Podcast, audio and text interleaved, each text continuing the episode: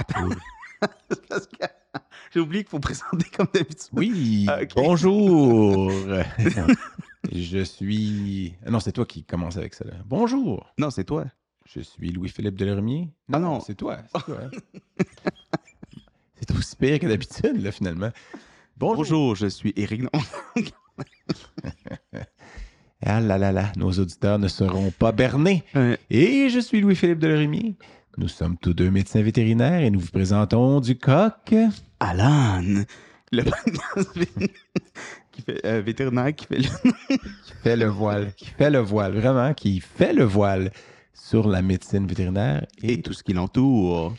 et, Et aujourd'hui, et aujourd'hui, nous recevons Louis-Philippe. une invitée merveilleuse. En fait, ça fait On a été. euh, en fait, on s'est parlé plusieurs fois, elle et nous, parce que ça fait longtemps qu'on voulait la voir. Et là, on a eu la chance qu'elle accepte. euh, En fait, en fait c'est pas qu'elle accepte, c'est que les, les astres s'alignent pour qu'elle puisse euh, venir nous rejoindre au studio. exactement. Parce que c'est, euh, c'est bon, on va la nommer tout de suite. C'est Dr Marion Desmarchelier, Oui. euh, qui est une vétérinaire d'origine française, en fait, née en France, qui a fait euh, Installée au Québec depuis. euh, de nombreuses années. oui.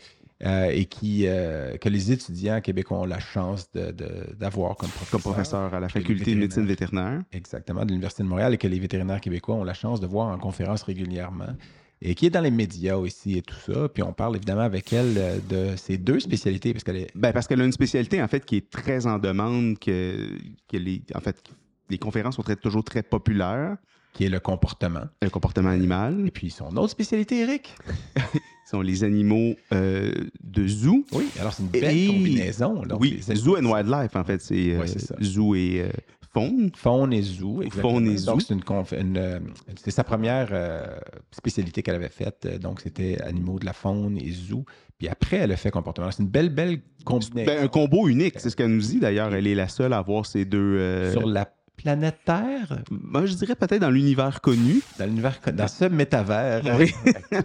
en tout cas, effectivement, puis c'est. euh, euh, en tout cas, donc moi, c'est une, invitée que j'ai beaucoup aimé pour ça, parce que c'est des aspects qu'on voit moins souvent. Moi, le comportement, je suis pas très fort là-dedans. Puis euh, les animaux du zoo, ben, on n'en voit pas assez. J'aime tout en voit peut-être plus que moi en imagerie, là, mais euh, donc on parle de, de toutes sortes de choses. On parle de Ben, justement, en fait, elle, elle nous, elle nous explique dans l'épisode comment elle s'est retrouvée à avoir ces deux spécialités-là. Qu'est-ce qui l'a amené dans un premier temps à, à Qu'est-ce qui a fait qu'elle a voulu approfondir le comportement après avoir fait la première qui était le. Exact.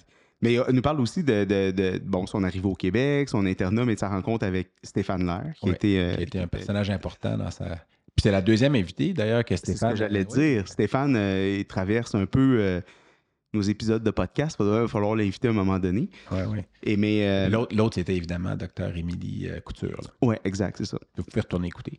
Euh, puis Eric, euh, je- parce qu'évidemment, il y a beaucoup de choses qu'on pourrait dire en introduction, mais un, écoutez l'épisode, c'est toujours ça qui est le mieux. Cliquez d'ailleurs aussi, allez sur notre page Facebook, cliquez, likez. On a un, un auditoire puis un groupe de, de gens intéressés qui augmente avec le temps. Euh, on espère que vous avez écouté tous les autres épisodes, mais j'en profite, puis c'est pas j'en profite. Non, mais attends, attends, juste Ah, avant. Ouais, j'ai quelque chose d'important à dire parce que. Oui, parce que tu sais qu'on. Non, mais ça, tu vas, tu vas comprendre, c'est important. Tu sais qu'on est intemporel toujours. Oui. Puis pour préparer nos introductions, on réécoute nos épisodes. Tente fort de faire ça. Non, c'est ça. Mais cet épisode-là a été enregistré en mai. Donc, vous allez voir. 2023. deux- de mai 2023. Vous allez voir, il y a des références à Daniel. Ouais. Daniel qui était évidemment présent dans le studio au moment de l'enregistrement. Et donc, c'est un peu. euh, Il y, aura quelques épisodes comme ça où euh, que c'est encore le, le- le leg de Daniel. Daniel donc, qui est on, à la console. Exact. Et on, entend on le mentionne et ouais. tout ça. Donc, euh, juste pour que les, les auditeurs qui ont peut-être vu les épisodes précédents comprennent. Évidemment, Daniel qui est décédé tragiquement. Ouais, Mais on pense à lui encore plus quand on réécoute Oui, ces, ces intros-là. derniers épisodes qu'on a enregistré avec Daniel. Puis il y a un épisode court qui est à sa mémoire un peu, là, qui est l'épisode de, je sais pas trop sans dire, les- je m'attends- 31, je pense. Ouais, juste avant, là, un ou deux écrit, épisodes euh, avant. Hommage à Daniel Gagnon, qu'on salue d'ici bas encore. Euh, parce que sans lui, ben, ça serait pas rendu là, coq à l'âne. Mais évidemment, en introduction, qui est très longue, il faut quand même remercier notre partenaire financier. Très Euh, important parce que sans eux, sans eux, ce serait pas possible. Exactement. Donc, euh, c'est euh, Purina Veterinary Diets ou les diètes vétérinaires Purina. Donc, on remercie ben, Myriam Muot aussi qui, a- qui a- nous a aidé, qui travaille chez Purina, qui nous a aidé avec, à tirer les ficelles. Et puis, euh, les sous, ben, ça nous aide à faire de- un bout de chemin. Puis, euh, on en profitait aussi pour parler peut-être de cette fois-là des, des diètes euh, sans. Voudrais pas vous faire euh, déféquer avec cette information-là, mais c'est des diètes sur. Non, mais moi, moi j'ai été un. un- j'ai- ça fait très longtemps que je donne du Purina à mes animaux. Mais j'ai pas suivi l'actualité. Donc, il se passe, qu'est-ce qui se passe de beau en ce moment? C'est Là, dans... Mais c'est de dire, non, mais parler entre autres justement de leur, leur ligne, parce qu'ils ont une ligne de, de nourriture gastro-entérique euh, qui, qui- il y en a une à faible gras, il y en a une qui est avec plus de fibres. D'ailleurs, c'est ça que mon chien mange, celle qui s'appelle la fibre balance, là. Euh, et euh, celle qui, qui fait d'ailleurs des sels, je te dirais. Qui fait des beaux cacas. Ah, des beaux cacas, c'est ramasser ça, là. Je, dis- des fois, j'ai presque le goût de plus prendre le sac, là. c'est- Puis, euh, pas- pas Ou des exposés. Des exposés sur ton, foyer. Sur la charte, d'ailleurs, il y a une charte de, de Purina pour le, le- le- le caca. là, la- Ouais. la- qui est, ben lui, c'est le. Je pense que ça va de 1 à, de 1 à 6, 7. Là. En tout cas, 7, c'est de la diarrhée liquide, quelque chose comme ça. Puis 1, ou c'est l'inverse, peut-être 7, c'est trop dur. En tout cas, euh, mon, mon chien il est juste au bon endroit. Cla- clairement, un oncologue et un radiologue qui parle de ça, on est vraiment dans nos bottines, est hein, dans- des chartes de diarrhée. un petit peu dans la merde, même, je dirais. Mais, euh, puis d'ailleurs, c'est de l'information qui est peut-être difficile à digérer, mais leur diète, elle, ne l'est pas parce qu'elle est hautement digestible et elle aide à favoriser l'absorption des éléments nutritifs, puis euh, sans aller trop loin. Mais ouais, pour- pourquoi elle est hautement digestive? Ben- Est-ce que tu as des, des éléments à nous donner là-dessus? Ben, c'est intéressant que tu me poses cette question-là parce que la gastroentérite MD, elle se distingue entre autres à cause de ça, la, la haute digestibilité, puis aussi le fait qu'elle contient du colostrum qui aide à stabiliser la microflore intestinale. Eric. Mmh. La microflore intestinale, pas la macroflore dont euh, on parle peut-être dans l'épisode avec la, la faune. La faune et flore vont de pair. Euh, mais donc, ça réduit les risques de diarrhée liés au stress, ça stimule le système immunitaire local et systémique, ça, ça stabilise tout ça. Puis en plus, ça, ça contient des triglycérides à chaîne moyenne. Et ça, Eric, Ouais, Qu'est-ce qu'ils font les triglycérides à Ben, chaîne moyenne, nous, Philippe? Crois-le ou pas, c'est une source de matière grasse facile à digérer et à absorber qui procure de l'énergie rapidement, euh, donc qui devient rapidement disponible. Et ça nécessite pas d'enzyme pancréatique. Alors, qui Ah. Soudain, le pancréas peut prendre un petit break, puis ça fait toujours du bien au pancréas de dire bon, mais moi, je mange pas. Ouais, il y a plusieurs races de chiens qui ça leur fait du bien de prendre une petite pause dans leur pancréas. parce que toi, tu les vois quotidiennement, ces, ces, ces pancréas-là. Ils sont inflammés Oui, ou en- enflammés. moi, en tout- on s'enflammera pas là-dessus, justement, mais aussi moins de sel biliaire nécessaire. Puis finalement, ça contient aussi des fibres, des fibres, des, Des- fibres- ah, les fameuses fibres. Des bonnes fibres prébiotiques, donc les fibres qui aident aussi à, à- à- à stabiliser la flore. là. Donc, c'est des, moi, pour vrai, c'est, on remercie donc Purina et leur nourriture qui rendent les cacas euh, Beau, et bons. bien, bon, bon. ben, Non, en, tout cas, non. en tout cas, facilement ramassable. Mais euh, Donc, merci à, à- à Myriam que tu as souligné, puis à Hélène aussi, Hélène Rivet, qui sont les deux euh, qui ont. euh, Oui, Hélène et Myriam. Et merci à Marion, évidemment, pour sa participation. Merci encore à Daniel qui nous a quittés. Puis merci à vous tous. Puis au reste de l'équipe de Machine 4760. Ah oui, maintenant, c'est une grosse équipe. Donc, merci pour lancer cet épisode-là sur les plateformes. Désolé pour la plus longue introduction qu'on a faite jusqu'à maintenant. Mais la plus sérieuse. La plus sérieuse de loin. Et Et on parle générique. Tout, tout, tout, tout, tout.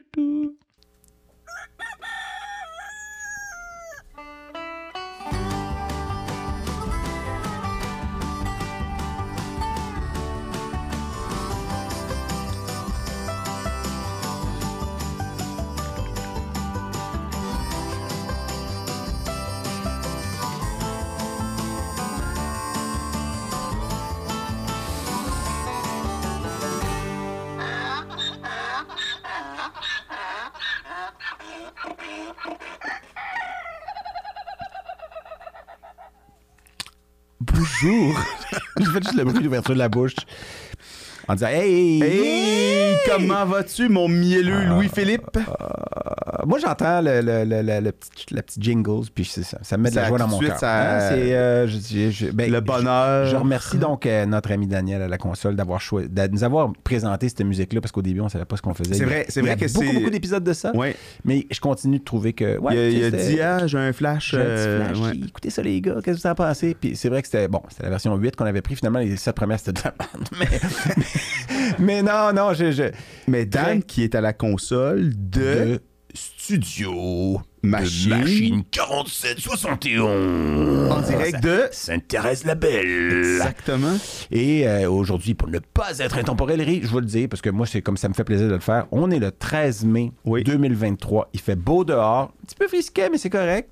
Je suis en sandales, tête en souliers, mais surtout, à côté et devant nous, nous avons Le plaisir et le privilège de recevoir la docteure Marion Desmarch-Liar, Des Liar, Marion Des Liar. médecin vétérinaire, spécialiste du comportement. Et de plein d'autres euh, espèces. oui, c'est ça. Comme si le Double board. Ben, bienvenue parmi nous. Ben merci, bonjour à vous. Ben, Merci d'avoir euh, traversé euh, Hey, la- le désert. l'agglomération euh, urbaine métropolitaine de Montréal euh, dans le trafic. ouais. Et tous ceux qui me connaissent savent que je vous fais un gros privilège parce que me sortir de la campagne, c'est dur. Là. Ouais. Ça t'a pris quand même beaucoup de temps à venir ici aujourd'hui. Ouais. Ça a été pénible. Ouais, mais c'est pas grave. Non, mais vous, écoute, euh, Juste vous ou une baleine euh, dans le port de Montréal pour me Ah. faire traverser les ponts. Là. Elle nous compare Ben, à une écoute- carcasse de baleine. C'est quand Ouais, même- c'est non, ça. mais pour vrai, je le Elle prends est comme... encore en vie. Là. Ok, non, moi, quand ils sont morts, ça m'intéresse un peu moins. Non, tu sais, quand il y avait eu la baleine, Oui, là, oui. je venais faire les La suivis baleine de à bosse. comportement. Oui, c'est vrai. là. Fait Ouais. que là, je venais tous les jours. Mais c'était la pandémie, il n'y a pas de trafic. C'est vrai. mais c'est vrai que ma blonde, elle me dit des fois, j'ai un petit quelque chose d'une baleine. Mais bon, Bon, on- en tout cas, on peut élaborer, en parler en long et en large, euh, mais sinon... surtout en hauteur. Mais- les Mais- animaux les plus fascinants. Ben, Oui, merci c'est vrai. beaucoup. C'est vrai que c'est fascinant, euh, Ouais. mais... euh, Mais on le dit, on le dit des fois, mais toi, tu étais dans la shortlist des invités qu'on voulait avoir depuis le début.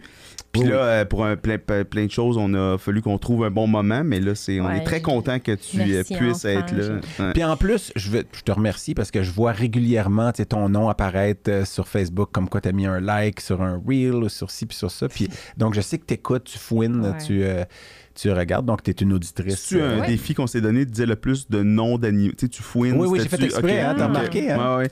Suis dit, on va glisser les. Je sais euh, pas si c'est assez. En tout cas, mammifère. Ah, ah, ah. mammifère, mammifère. Euh, Marie. euh, ma, ouais, c'est ça. Bon. Euh, donc. euh, Donc, Marion, euh, Eric, veux-tu, tu parce que je je sais pas, j'avais une intro. Ah, j'avais pas d'intro. Alors, diplômé de l'École nationale. Oups, je viens de postillonner. Eric, En je, fait, te laisse, je te laisse débuter. ouais, ben en fait, il y a, il y a vraiment beaucoup de, de choses. euh, Énormément. Il y a tellement de- d'arcs à tes flèches. Non, de- T'es tellement d'arc à ta corde. Non, je suis pourrie en tir à l'arc. Pour vrai? Ouais. Ah, bon, ben, ça, ça prend une française pour dire ça, parce que malgré son accent fortement québécois, en fait, Marion euh, est née- hybride, c'est ça? Oui, c'est ce qu'on hybride. on, On on a en discuté parlait de juste à, ouais. ouvert. Mais donc, tu as fait ton cours de médecine vétérinaire euh, en France. Ouais. À, À Lyon. Lyon. Oh, un autre animal, c'était fait exprès. Le Ouais. Ouais. Promo 2002. C'est. Ouais. 2002. Ouais. Mm. Les Et c'était les FCB. Non. Non? OK, alors CPG. CPG. Ouais. Donc, qui est? Cléon Papa Georgiou. OK, voilà. C'est quoi FCB? Parce que moi, c'était French Canadian Bastard quand j'étais aux États-Unis. Eh, je me rappelle plus. Frédéric quelque chose, je crois. Mais donc, en fait, Ouais. c'est que à Lyon, Ouais. chaque promo se donne un nom Ouais. un qui, est un- euh, qui fait référence à un, vétérinaire. Un vétérinaire un peu célèbre euh, me demande pas qu'est-ce que faisait Cléon Papa Georgiou. Je pense qu'on l'avait surtout sélectionné parce qu'il y avait un nom super le fun. Papa, c'est comme Papa Mais Georges, il finalement. faisait quelque chose. Oui, euh, c'est vrai que ça, on a déjà parlé ouais, de Marc. C'était hein. quelqu'un d'important. dont on ne Ouais. se souvient vraiment pas trop, mais non, mais on le salue de d'ici bas, probablement Ouais, que ouais. il se retourne dans sa tombe. Ouais. Mais euh, donc 2002 à Ouais. Lyon, tu viens de, tu viens de pour, pour, euh, rendre les gens Mhm. jaloux là, de la montagne dans Ouais. l'est, euh, dans le, dans le Jura, mais les, euh, les là, j'étais pas mal euh, dans ce coin-là. là. Mhm. puis Puis- tu retournes régulièrement. École préparatoire à Grenoble, c'est ce que Ouais, tu disais tantôt. C'est ça, le lycée Champollion. J'avais fait mon lycée déjà là-bas, fait que j'étais retournée euh, au milieu des montagnes. Ça a aidé à passer la- les difficultés de la prépa. Là. Ouais. Champollion, qui on se rappelle, euh, n'a pas découvert le stéthoscope. Ouais. Merci de ce contexte historique. Et donc, euh, pourquoi la Ouais. médecine vétérinaire au départ? Qu'est-ce qui t'a amené? euh, Oui, euh, ben, bonne question. En fait, moi, je voulais pas faire vétérinaire tant que ça. Je voulais être fermière. Ça fait que j'ai fait dans le désordre. Puis là, ma famille, ils m'ont dit, tu sais, ce serait peut-être mieux que tu sois vétérinaire si t'aimes les animaux plutôt qu'agricultrice.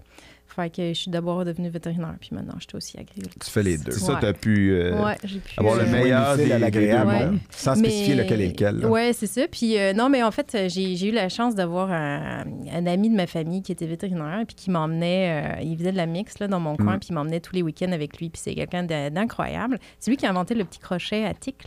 Pour vrai? Ouais, puis lui, il La faisait... crowbar à tic. Ouais, et euh, il... c'était un passionné, un vétérinaire incroyable. Fait que j'allais faire la- toutes les césariennes de vaches avec lui depuis que j'étais toute petite. Fait que il a tout essayé de me montrer les mauvais côtés de la médecine vétérinaire, puis ça ne m'a pas découragé. Est-ce qu'il que- pratique? Ah, moi, j'ai appris ça Non. récemment. C'est euh, Ouais. euh, Franck Durieux, que tu connais, qui, qui m'a aussi dit ça, que c'était un, un vétérinaire. C'était tout comme de mon autre, euh.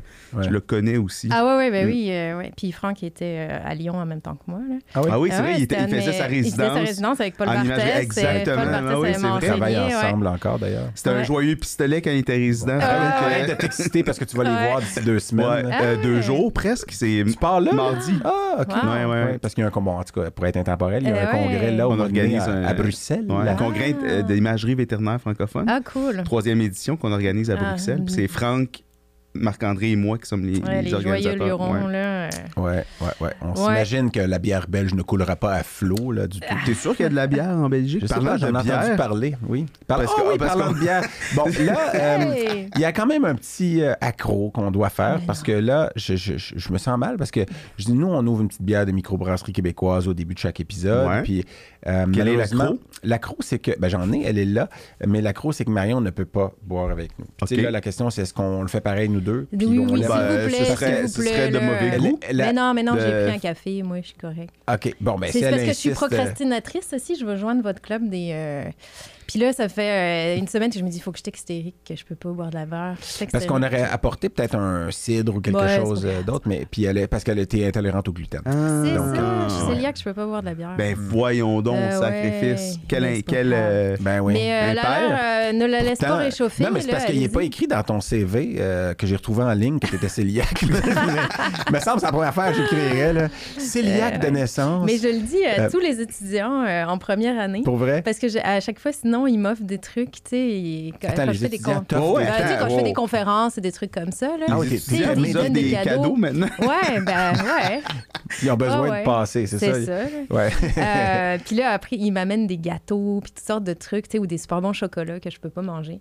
Fait que là, je leur dis, euh, je le dis tout de suite. euh, Mais le gluten dans le chocolat, c'est quoi? C'est. euh, Des espèces d'arômes, euh, des fois, il y a un peu de blé, un peu de farine. Mais dans le vrai chocolat. Dans le vrai chocolat, il n'y a pas de gluten. Souvent, il y en a pas. tu sais. Dans le Valrhona, Ouais. 85 il doit pas en avoir Non, beaucoup. c'est ça. ouais. c'est ça. Mm. Euh, alors, Daniel, si tu veux, regarde, on va, on va quand même. euh, pff, Mais oui. je vais me sentir mal à chaque Tranquille, gorgée. Non, En plus, on va en avoir plus que d'habitude. Je vais peut-être déstabiliser. Là. Mais ça, ça, Non, non. ça va être la deuxième fois que tu vas être heureux de ça. oui, hein, ben c'est parce que, oui, bon, c'est- non, ben, c'est- on peut pas le citer parce que là, on va se sentir mal. Puis, c'est correct. bon, Mais alors, euh, moi, je suis très content de t'avoir parce que, oui, oui, on, le fait. Ouais, ouais, Ma- ouais, Mario ouais, nous a donné le feu vert. Puis, donc, euh, on va, S'il pendant que ça roule, on va continuer à Absolument. dire. Tu t'es rapidement retrouvé au Québec, puis moi, j'ai appris, donc, juste avant qu'on commence, tu disais ça que tu avais déjà un lien, euh, une Ouais. historique familiale d'un lien avec Ouais. un Qué- ta le Québec. Oui, mes parents, euh, mon père a fait euh, l'équivalent de son service militaire, en fait, pour euh, Hydro-Québec, là, comme ingénieur. Donc, mes parents, ils travaillaient donc sur les barrages de la baie James. Au lieu de faire le service militaire, il... Au lieu de faire le service militaire, et ma mère l'avait rejoint euh, travailler au consulat de Montréal parce que c'était déjà compliqué avec les ordres, euh, parce que ma mère est infirmière. Hmm, Ok. elle Et donc, elle ne pouvait pas travailler comme infirmière ici, mais elle travaillait au consulat de, de Montréal. Donc, ils ont habité plusieurs années au Québec. Donc, euh, moi, j'ai grandi, euh, je suis née très peu de temps après ça. Et donc, j'ai grandi dans le l'amour du Québec euh, que, que mes parents ont, ont toujours gardé. Je pense qu'on avait les, les caisses de poêle avec les, la tête de raton laveur. Euh, j'ai toujours mis ça quand j'étais À la petite. Davy Crockett. ouais. Euh, juste euh, pour faire une mini parenthèse, ben, on va boire une brune aux noix une- de style British. Euh, Puis c'est de. euh, donc, c'est à l'affût, qui est à Saint-Tite, euh, qui est une. Je vais vous lire rapidement, il y a, trop- il y a deux phrases. Bière brune d'inspiration anglaise au réconfortant goût de noisette et de malt torréfié. En fait, il y a- donc, malt, c'est là où ça fait malt C'est pour ça. toi. là.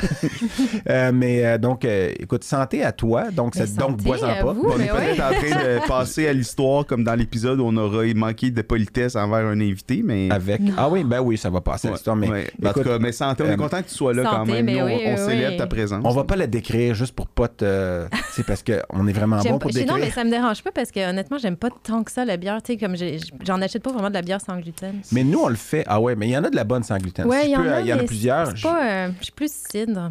Ah oui, nous, bon, on fait du cidre. Mon chum fait du cidre maison. Ah oui, là, ben là. Avec les pommes et tout. donné, on peut pas. euh, Mais je me suis M'amener. dit, ah, je vais vous en amener. Puis il est comme. euh, il- le, le degré d'alcool n'est pas exactement Oh. compatible avec rentrer Ouais. chez nous après. Ouais, c'est ça.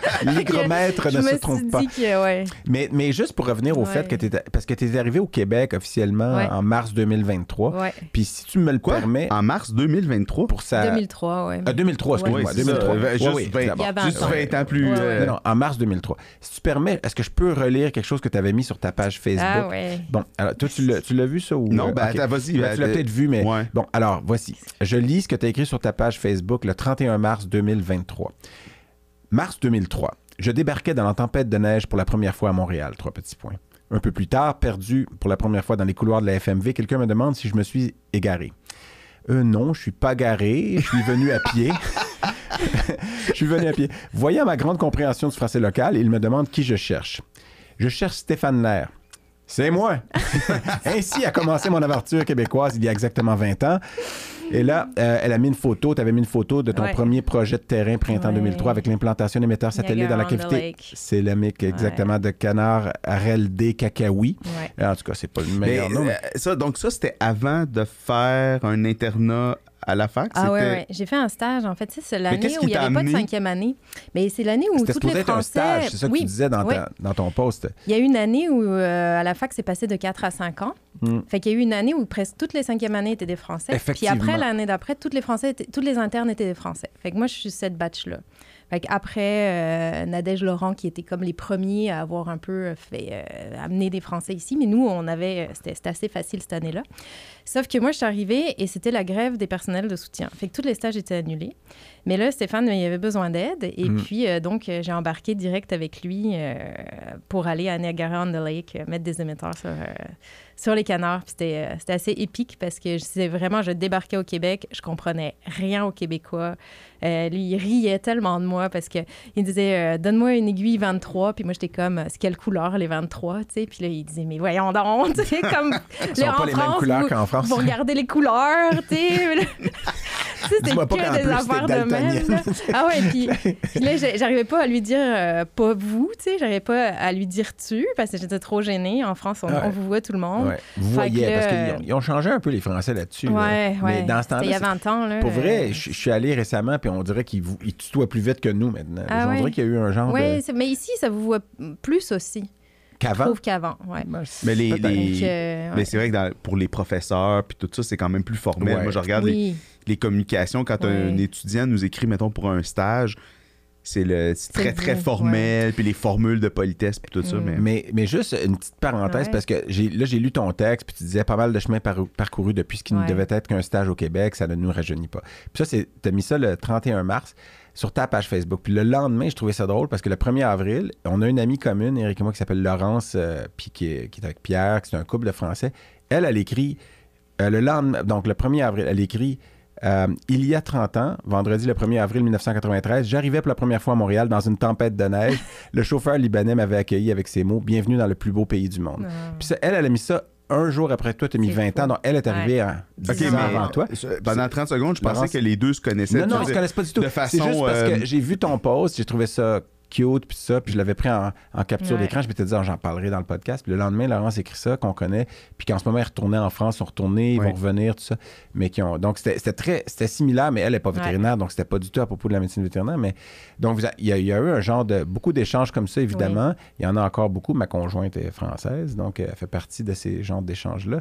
Euh, mais elle vient d'Alfort qui. Je sais pas si la. si- en tout cas, je sais pas s'il y a une petite compétition avec les écoles françaises. Non, euh, non, il n'y a pas de compétition parce que Lyon est, est la, la plus ancienne La la meilleure, très ah, largement. Ah, euh, Moi, je pensais qu'il disait la plus dire, ancienne, c'est Lyon, la meilleure, c'est Alfort. non, mais- non, non, non, non, non, c'est largement à tous les points de vue.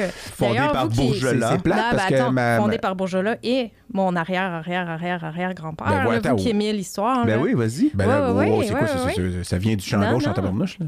Oui, mon, euh, mon arrière-arrière-grand-père du côté maternel euh, était dans les fondateurs de l'école vétérinaire de Lyon, qui n'était pas sur le site de Marcy-l'Étoile, qui était dans Lyon.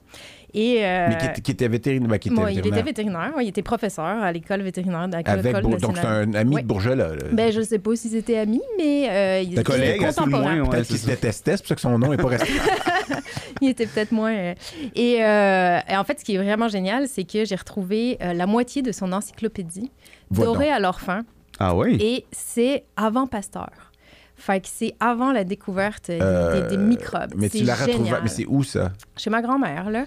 Fait que j'ai... Parce que, tu sais, de A à Z, moi, je crois que j'ai de, j'ai de G à Z. Tu sais, j'ai pas... euh, il pas manque la moitié de la collection, je sais pas où elle est.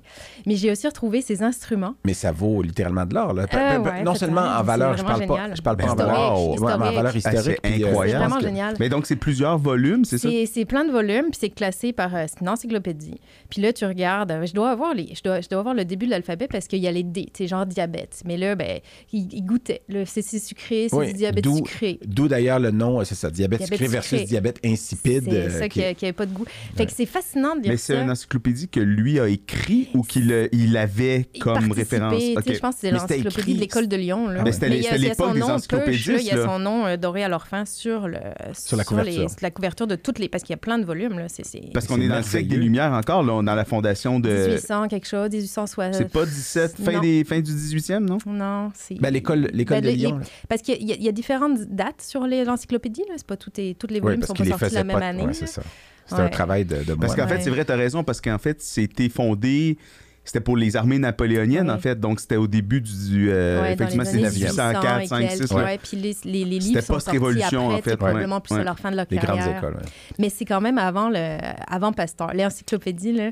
Donc, c'est assez incroyable de voir comment ils faisaient leur diagnostic, etc. Puis il avait un thermomètre qui était long de même. euh, Il y avait tous les petits flacons là, de l'arsenic et tout Mm, ça. mm, mm. euh, C'est... Wow. Eh, mais c'est C'est vraiment merveilleux. cool. Mais merci d'apporter Exceptionnel. cette information. Ouais, ouais. oui, Fait que j'avais euh, de la médecine vétérinaire euh, dans ma... Moi, mes ancêtres Dans mes faisaient pendre. tes gènes, ouais, c'est ça. Moi, mes ancêtres faisaient pendre. C'est pas vrai. Je pas m'y- C'est complètement différent. Ils se battaient contre euh, la- le- l'ancêtre de Charles III, en fait. Ah ouais. Euh, Non, nous, on a été plus brillants. On a, on a compacté le, le nom, tu sais. On n'avait pas de... de, de, de- c'est pour ça que j'ai plus de particules. de particules, On- oui.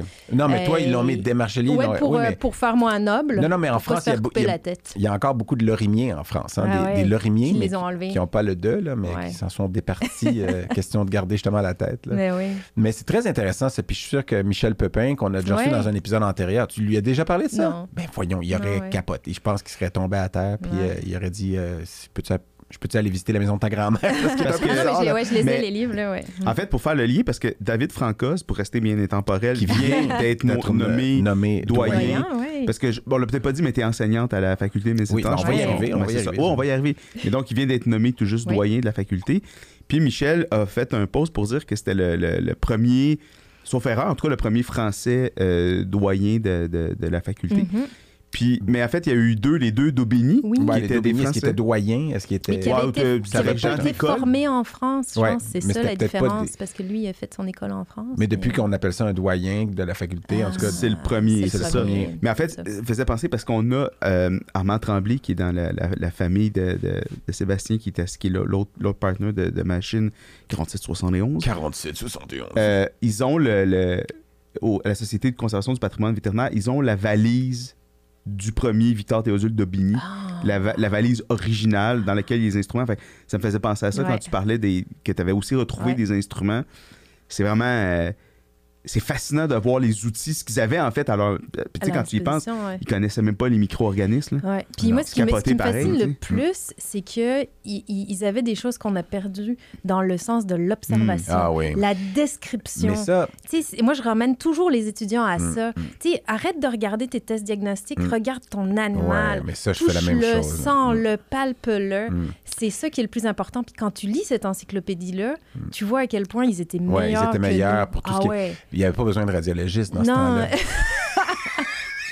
Non, mais pour vrai, Mais- c'est avant. C'est vous qui avez tout fucké, les radiologistes. Non, mais dans, dans non, le mais sens attends, mais ça, ça s'applique aussi. Puis moi, je l'ai déjà dit à ce micro-ci. Luc Breton, ce qui était capable de tirer d'une radio versus ce que nous, on est capable, c'est parce que vous avez d'autres maxi- modalités, vous avez Ouais. plus de modalités. Exact. Tu maximises Ouais. toujours. Fait que quand Mais- tu as tes yeux, puis tes mains, puis ton odorat à peu près pour faire ton diagnostic, Mais vraiment, observer le patient. Ouais. Non, mais observer le patient, parce que des fois, tu dis, oh là, comment il va? Ah, Puis là, tu dis, mais est-ce que tu as observé? Est-ce que tu l'as observé respirer? Je- Ah, je l'ai ausculté. Non, est-ce que tu l'as observé respirer? Mhm. Est-ce que tu as regardé euh, comment il se déplace, quel mouvement il fait, etc. Puis, tu sais, des fois, c'est de le faire bouger dans la pièce. Tu sais, on examine un chat sur une table, des fois, il retourne tout de suite dans la cage de transport. Puis, même moi, je prêche, je, veux dire, je- je fais l'erreur aussi. Des fois, on le fait pas bouger, puis tu le fais marcher, puis, oups, il est plantigrade, oups, il y a quelque Ouais. chose que tu n'as pas vu, puis que le client a oublié de te décrire ou qu'il n'a Mm. pas remarqué, qui est arrivé progressivement. Mm.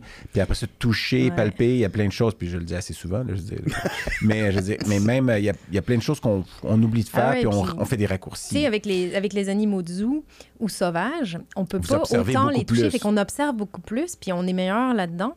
Puis là, tu, tu te dis, mais regardez-les bien, les animaux domestiques, on voit plein de choses. Mm. Puis, tu sais, maintenant, la fréquence respiratoire au repos, c'est quelque chose Puis, qui, est un bon indicateur Tu dis avec les animaux cardiaques. zoo, mais avec le, le comportement aussi. Oui, C'est ben beaucoup de l'observation, de comment ils réagissent à ce qui se passe pas dans de temps de les toucher ou de les manipuler. Et tu peux voir tellement de choses. euh, Mm. En fait, tu as euh, les deux en les spécialités, toi. Ouais. de celles Non, où mais- vous regardez... faut qu'on finisse au Mm. moins le parcours parce que tu sais, Oui, parce que on là, on, y arrive, on y Là, arrive. non, mais pour que les gens comprennent tous ces liens-là. Donc, Ouais. à- une fois que tu es ici, tu fais son Ouais. premier projet-là avec Stéphane. Ouais. Tu- ensuite, tu fais un internat Ouais. à la clinique des oiseaux de proie ou? Ouais. Ouais, Ok. avec Ouais. Guy Fitzgerald. j'ai- eu vraiment de la chance, en fait. Ben, de la chance, euh, le malheur des uns fait le bonheur des autres. Oui, où on fait sa Est-ce chance que je aussi, savais. euh, Ouais. Ben, j'ai pris les opportunités, disons, Mm. je pense. T'as mis ton pied dans la porte. Ouais, parce que je savais pas, moi, les internats en France, c'était pas payé. Fait que moi, pour moi, en fait, c'est drôle parce que je dis toujours aux étudiants, euh, euh, ce que vous pensez que vous allez faire quand vous êtes à l'école, c'est pas du tout la même chose. Moi, je voulais être vétérinaire mixte. Toute l'école, je voulais être mixte. Puis le jour, la fin la fin de ma quatrième année, là, je partais en pratique, puis je voulais plus entendre parler de l'école. Plus Mm. jamais de ma vie. Là. Alors moi, que je là, me destinais pieds du tout à l'académie. C'est drôle là. que toi, tu dises ça. Ah non, zéro. J'étais comme, euh, j'ai passé mon dernier examen de quatrième, puis j'étais comme, toute ma cinquième année, je l'ai fait à l'extérieur de l'école. J'adorais mon école, c'était pas le problème, mais moi, j'étais une praticienne. là. Je voulais être Mm. sur le terrain, soigner les Mm. animaux. J'avais fait toujours ça. Je travaillais comme technicienne. Tu penses que tu as un plus gros impact à avoir les mains sur l'animal puis de traiter Ah l'animal, oui, mais des fois, tu peux en avoir un plus gros à. C'est ça. Puis là, ben, euh, le fait d'être venu en stage à Saint-Hyacinthe, d'avoir découvert la faculté avec des gens qui sont des vrais enseignants passionnés, euh, et puis de voir que l'internat était quand même rémunéré, je me suis dit, ah, ben ça, ce serait cool. Mais j'avais raté le deadline parce que je suis arrivée en mars, comme Mm. tu le disais. Mm. Fait que là, c'était trop tard. Mais l'interne qu'ils avaient pris à la clinique des oiseaux de proie, pour différentes raisons, a arrêté. quitter. Mm. Fait que là, euh, Stéphane, euh, à qui je dois tout, Mm. Stéphane Lair, Mm. professionnellement et humainement, c'est lui qui m'a fait rencontrer mon mari. Euh, Stéphane m'appelle et puis il me dit ben, si tu veux l'internat, euh, viens-t'en. Fait que là, moi, j'ai tout quitté, tout ce que j'avais en France. J'ai passé ma thèse, euh, j'ai quitté ma job. T'étais retourné là-bas puis t'avais Ouais, fait. j'avais, moi, je travaillais, travaillé en là, mix, je travaillais en mix dans le Jura. Là. Je Ok. travaillais, fait que j'ai, j'ai de l'expérience en clientèle mixte. là. Juste parce un que- an. Ouais. Fait un an. Ouais. Une petite parenthèse, parce que peut-être tous nos auditeurs sont pas familiers avec le fait que pour devenir euh, docteur en même temps, je sais pas à Ouais. quel moment il faut que tu La fasses une thèse. Ouais, on Ouais. fait une thèse. Donc, je ouais. suis allé revoir un peu Ouais. euh, Ah, la thèse. ma thèse? ouais, Mhm. le- le- sur le chien de prairie. Ouais. Chien de prairie? Groundhog. Non. Ah, le mais la- tu veux dire le nom Ouais. latin? Prairie dog. ah, le, oui, oui, oui. Ah non, c'est vrai, c'est Prairie Mais Dog. ça mais- res- parce que dog, ça va t'aider. Sinomis, c'est intéressant parce qu'il Ouais. sino. Sinomis, OK. Ludovicianus. Oh, Ludovicenus. OK. Euh, mais nouvel animal de compagnie. Ouais. Donc, attends. Point d'interrogation? Euh, non, non, deux points. deux points. Enquête auprès des propriétaires en France. Là, je me suis dit, attends, En 2002, 2000... Ouais. 2003, la thèse passée, Mhm. parce que tu disais que Mhm. tu Ouais. l'as fini pour pouvoir revenir. Mais donc, chien de prairie, animal de compagnie en France, ça, c'est c'est comme, c'est usuel? Non, ça l'est plus, en fait, mais à l'époque, ça commençait. Mais il venait euh, d'où? J'en avais deux. Euh, c'est c'est dans une lubie d'animalerie, là, de ramener un nouvel animal, mais c'est tellement fascinant. Tu sais, je veux dire, les, euh, Mais c'est pas natif suridés, d'Afrique, je veux dire. tout. Ça, Non, non, ça venait d'Amérique le- du Nord, c'est le, c'est le chien de prairie. euh, d'Amérique du Nord, de- ouais. de, l'Ouest canadien. Voilà. de- Puis c'était mon côté probablement déjà conservation parce que les Américains ont été quand même capables d'exterminer 99,9% de la population de cette espèce de Ouais. chien de prairie-là. Mm. Euh, puis il y avait des gens qui les avaient comme animaux de compagnie. Puis aussi mon côté probablement comportement parce que c'est un animal qui a un langage hyper complexe. Il Ah se ouais. parle et tout. Moi, je Ah pourrais ouais. passer des heures à les regarder. Verbalement? Euh, verbalement, Non verbal. physiquement, Ah ouais. ils font la holla, ils sont, ils sont super le fun, c'est très interactif. Donc, euh, j'ai fait de ma thèse sont euh, très sur les sociaux, chiens de en fait, c'est très- Hyper Mm. sociaux. euh, C'est Ouais. intéressant parce qu'en fait, tu parles de conservation puis de Ouais. comportement. Dans les thèses, il y a des dédicaces, tout ça, mais tu as écrit deux choses. bon, aux espèces animales menacées par l'homme et à tous ceux qui luttent pour leur sauvegarde. Et à tous ceux qui sourient à la vie comme les chiens de prairie sourient au soleil. Tu vois, c'était- ça, Oh, c'était dans wow, la... C'était poétique, hein? Ah, c'est vrai que... J'ai écrit ça et je m'en rappelle Ben pas oui, c'est dans, dans les, dans les débuts de... C'est vrai que des Je fois, on me écrit des choses... euh, ça. Il y a C'était 20 ans, avant, hein? c'était avant que je sois avec euh, Stéphane, parce qu'il m'aurait parfaitement interdit Oui, d'écrire c'est- un truc C'est sûr, c'est pas de niaisage, pas de... Oui, mais en France, on voit souvent ça dans les Ouais. thèses. Ah, mon des- Dieu, j'avais complètement oublié que j'avais écrit ça. Donc, juste un petit clin d'œil tu sur, la si tu thèse. regardes les, les, ouais, les, les chiens de prairie, euh, c'était comme une introduction un peu. euh, Ça me représentait déjà bien. Là. Ouais. Mm.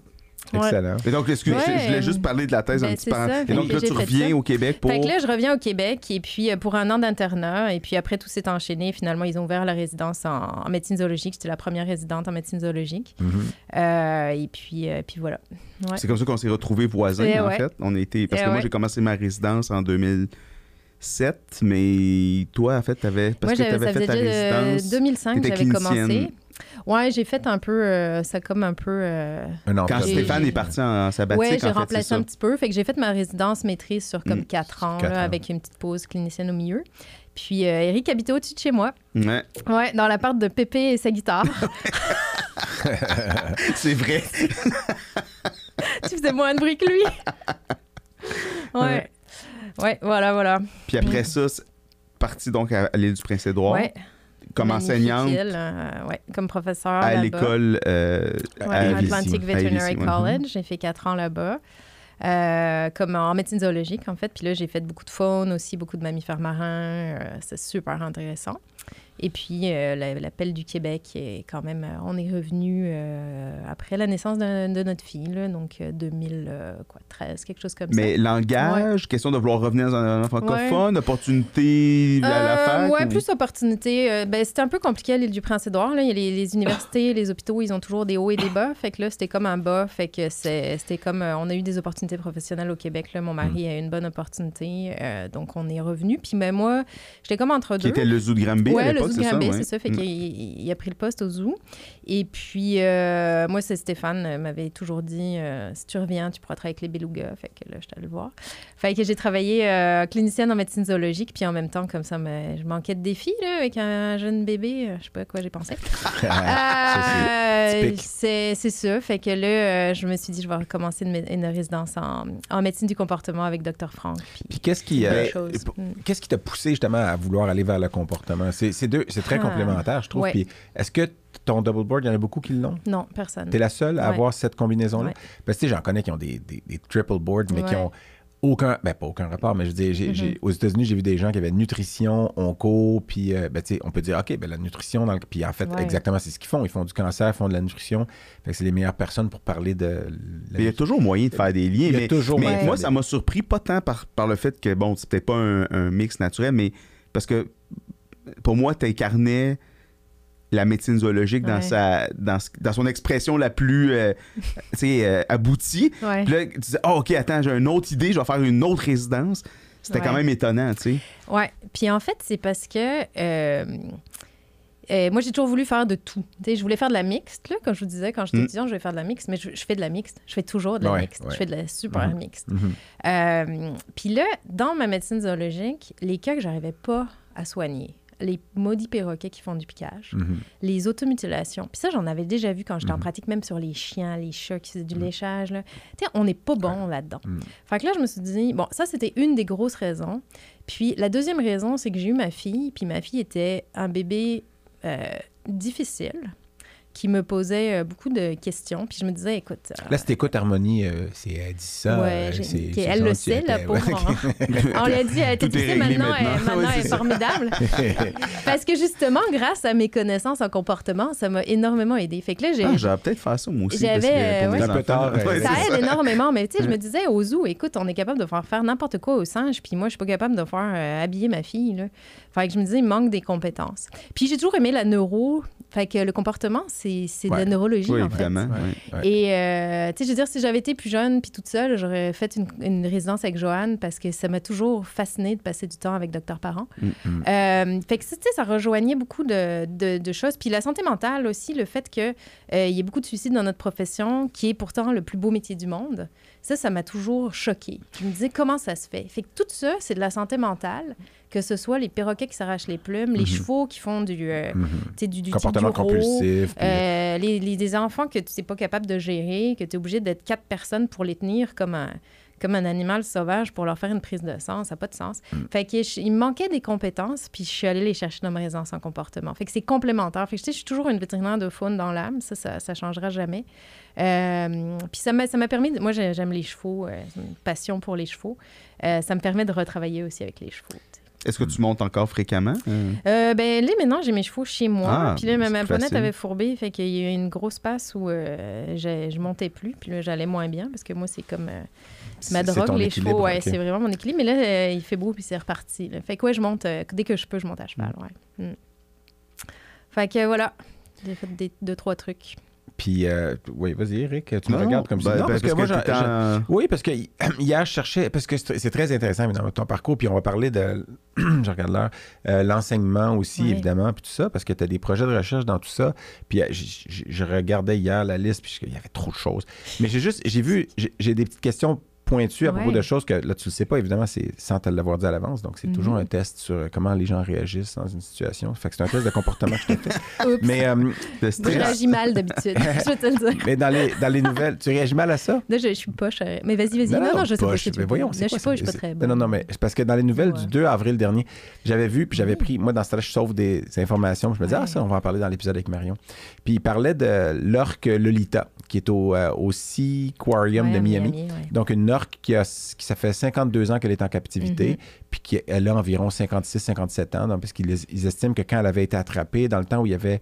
Ils attrapaient des orques, puis ils parce qu'il y avait eu des cas de, de je sais pas trop, dans les années 70, là, ils Ouais. avaient attrapé beaucoup d'orques. Ouais. Puis c'est une population en plus d'orques dans le nord-est, nord-ouest, nord-est du Pacifique qui est en danger. Ouais. Puis euh, il y a très peu de. Il reste, je pense, euh, on disait 73 euh, en ce moment, il en reste 73, puis Ouais. c'est deux de plus qu'en 71. Donc c'est une population qui a aucunement évolué en nombre. Ouais, puis qui va mal présentement. Puis c'est des orques qui vivent très vieux quand même. Euh, on dit que. euh, il y, en a une dans la population qui est encore là-bas qui serait centenaire. Oui. Puis ils croient que c'est peut-être la mère de, Ah, Lolita.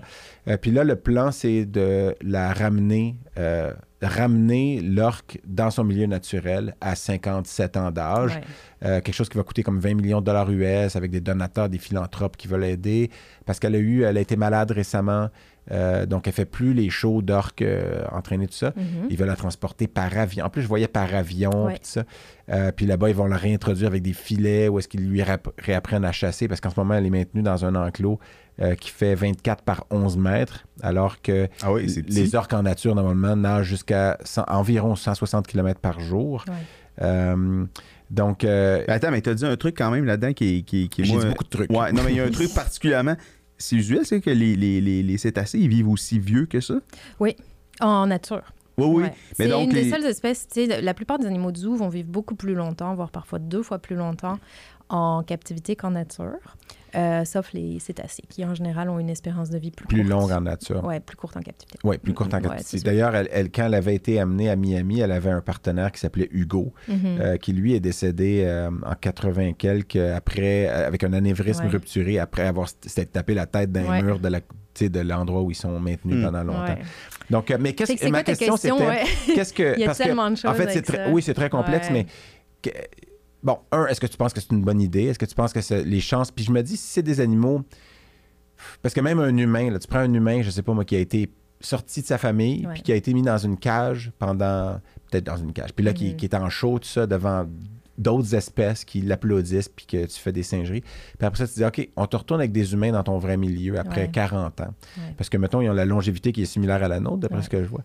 Eh ben, je- juste là, je peux m'imaginer que ça va pas se passer comme un long fleuve tranquille quand tu vas revenir. Puis, oh, bah bonjour, maman. Mais donc, toi, c'est quoi ton, ton idée de, de tout ça? J'ai vu ça, puis je me dis, ah, tu lis la nouvelle, tu dis, ah, cool, Ouais. enfin, Free Willy. Tu sais, c'est Free Willy en vrai, là. Mais penses-tu que ça va arriver comme ça, puis que ça va tout bien se passer? C'est- Ou... C'est comme tu dis, c'est hyper compliqué. Puis le, le problème avec ces, ces cas-là, moi, je le vois du côté bien-être animal. Puis malheureusement, la plupart du temps, on le voit du côté euh, PR. Qu'est-ce qui... Ouais, ben le, beau? donateur de C'est 20 qu'est-ce- millions de dollars, puis ça. Puis Mais qu'est-ce qui est mieux pour l'animal, de rester dans son aquarium de 24 Non. par 11 ou de retourner dans la nature? probablement aucun des deux. Ouais. Euh, la vérité, probablement au milieu. On peut pas effacer le passé. hein. Non, c'est ça. Mais euh, fait que cet animal-là ne serait peut-être pas capable de vivre, pour ça, probablement pas. Ce serait pas une bonne idée de le relâcher complètement dans la nature. Les chances qu'elle soit capable de survivre sont très faibles. Il faudrait vraiment plusieurs années de réadaptation, puis ça sort. Puis est-ce qu'elle va être capable de communiquer avec les autres orques, de rejoindre un, groupe? Ce serait très improbable. Euh, donc, ce qui, ce qui est, en fait, ce qu'il faut, c'est améliorer les conditions de garde de cet animal-là, euh, probablement un meilleur endroit, euh, peut-être un groupe social captif ou, en mer. Ou, euh, Il parle beaucoup de faire des refuges pour, les, pour les mammifères marins. En, théorie, c'est une excellente idée, c'est fantastique. Le problème, c'est que ça coûte très cher. Mhm. Euh, et que qu'est-ce qui va vraiment arriver avec ces animaux-là? Parce que là, souvent, tu sais, c'est un donateur, il dit, oh, moi, je veux 20 millions, je vais sauver Lolita. Mais c'est pas 20 millions que ça prend, c'est c'est 1 million par an pendant 100 ans. Mm. Fait que qu'est-ce qui va arriver à long terme? C'est quoi la compétence des gens qui vont s'occuper de cet animal-là? Mais je sais qu'il y a des Euh, vétérinaires impliqués. je sais pas si c'est des ouais, vétérinaires. mais Mais, tu serais probablement la meilleure, d'ailleurs, pour euh, être impliquée Non, dans ce projet-là. Non, mais. T'en avais entendu parler de oui, ça? de mais tout le monde entend parler, mais on, on- a un peu euh, aussi qu'est-ce qui est le, le faux du vrai, parce que souvent les médias déforment, ils vont dire on va la relâcher versus on va la mettre dans un refuge. Fait que qu'est-ce qui va vraiment être fait? Je le sais pas, mais ce qu'il faut vraiment se poser, je pense, comme question, c'est si tu as 20 millions puis que tu veux sauver une espèce, C'est mieux de travailler sur cet c'est individu-là. pas ça qu'il faudrait faire. Ouais. Tu sais, ce qu'il faut faire, c'est sauver des habitats, protéger des habitats. Parce qu'on passe notre vie à, à- à gérer des. À, à parler, à parler, à parler de Lolita, des chevreuils à Longueuil. des serres de- pour essayer de sauver quelques individus, quand en fait notre comportement au quotidien fait que on, on tue et on, on fait mal vivre euh, des, des centaines et des centaines d'autres individus. Donc, des Lolitas, il faut plus qu'il y en ait. Tu sais, Il faut Non, faut plus plus en aller créer des faut plus en nouveaux, créer. Il faut faire des lois pour que ça n'arrive plus. Puis il faut tout faire pour que Lolita puisse avoir la meilleure fin de vie possible. Euh, dans les meilleures conditions possibles. Puis si les meilleures conditions, c'est un refuge au bord de mer, ben c'est très bien. Mm. sais. Puis il faut mettre de l'argent là-dessus. Mm. Mais il faut vraiment changer les, les mentalités que les, les gens en ce moment sont tous en train de penser. faut sauver un tel, un tel, faut sauver Bambi, faut sauver Lolita. Mais quand il en reste très peu, comme là, il y en a 73, je ne sais pas si elle va apporter groupe. une, Non, non, une non, mais diversité génétique de plus à ce groupe-là, je suis pas sûr. Non, parce mais il que- faut, faut surtout pas faire ça parce qu'elle doit être porteuse de plein de bactéries multirésistantes. Ces animaux-là, ils sont traités aux antibiotiques sans arrêt parce qu'ils font des pneumonies. Dans euh, les aquariums comme tout ça. le temps. ouais, ben, c'est ça. c'est- Fait que, là, tu sais, à cause de la qualité de l'eau puis de tous les produits qui sont dans Mais en la mettant que dans son espèce de filet pendant. Mais je, te- je C'est pendant combien de temps? tu sais? Fait que les, c'est un drôle de sujet, hein, parce que je vois que tu navigues hyper bien, d'ailleurs, là, je te le dis, parce que moi, je, Non, mais c'est intéressant, la réintroduction de pathogènes, puis tout ça, c'est un Ben, élément même une chose. Qu'on- auquel on pense pas quand on transfère des populations. Tu sais, même, Tout j'imagine que l'histoire des serres de Longueuil, c'est la même chose, dans le sens où, tu sais, quand tu déplaces une population, puis que tu peux réintroduire Ah des agents pathogènes. Ben oui, puis Ben oui, tu Ben, transfères les qui vont nous- avec. Mais c'est un, un angle mort qui est pas toujours bien. Euh, nous, dans, en la faune, c'est notre, notre Mm. premier problème. Puis, tu sais, c'est que si, si tu voyais, tu sais, si Lolita est pas bien dans son bassin, qu'on trouve que son bien-être n'est pas acceptable, mais tu sais, la bonne, peut-être la meilleure, puis là, je vais peut-être choquer beaucoup de monde, mais tu sais, l'euthanasie. l'euthanasie, hum, tu sais, si vraiment c'est pas acceptable et puis qu'on peut pas améliorer, tu sais, plutôt que de la repitcher dans l'océan pour que nous, on se sente bien, moi, je trouve pas ça acceptable de, de se donner bonne conscience en faisant des choses qui diminuent le bien-être des animaux. Ouais. Ben, la question se pose avec. Tu, tu mentionnes les serres de, de Virginie de-. Longueuil, là, qui est un. Puis là, Mhm. bon, c'est parce que. Puis je, je- mais tu- je, je trouve. Je, je suis content d'avoir posé cette question. Mais n'empê- n'empêche que c'est vrai que c'est. Quand tu le regardes de cet angle-là, de se dire, de se préoccuper d'un individu comme ça, alors qu'il y a un effondrement de la biodiversité puis des habitats, Ben, c'est ça. c'est un peu. parce qu'il y a beaucoup du marketing là-dedans. Mais là. oui, Oui, non, mais c'est ça, c'est sûr. c'est qu'il faut que le public, il faut que les gens comprennent que, tu sais, à Longueuil, là, on est comme, ah, il faut sauver nos, euh, nos chevreuils parce qu'ils détruisent nos arbres. Mais qui a détruit les arbres à Longueuil? Ben ouais, c'est ça. Pas les chevreuils. C'est nous, tu sais, je veux dire, moi, j'habite à la, à la périphérie de Granby, puis la ville se rapproche de moi euh, tous Ouais, à les jours. on a entendu parler des nouvelles récemment aussi, des, encore des bouts de forêt qui se font. affreux. euh, C'est affreux, tu sais. Fait qu'il faut, il faut protéger des forêts, puis ça va protéger plein de chevreuils. Mm. Sais, Il faut protéger l'environnement. Fait que, moi, si j'avais 20 millions, j'achèterais pour 20 millions de terres. Puis je les protégerais, puis je laisserais les animaux vivre tranquilles là-dessus. Tu sais, que ce soit les grenouilles, les insectes, les chevreuils ou n'importe qui. Tu sais.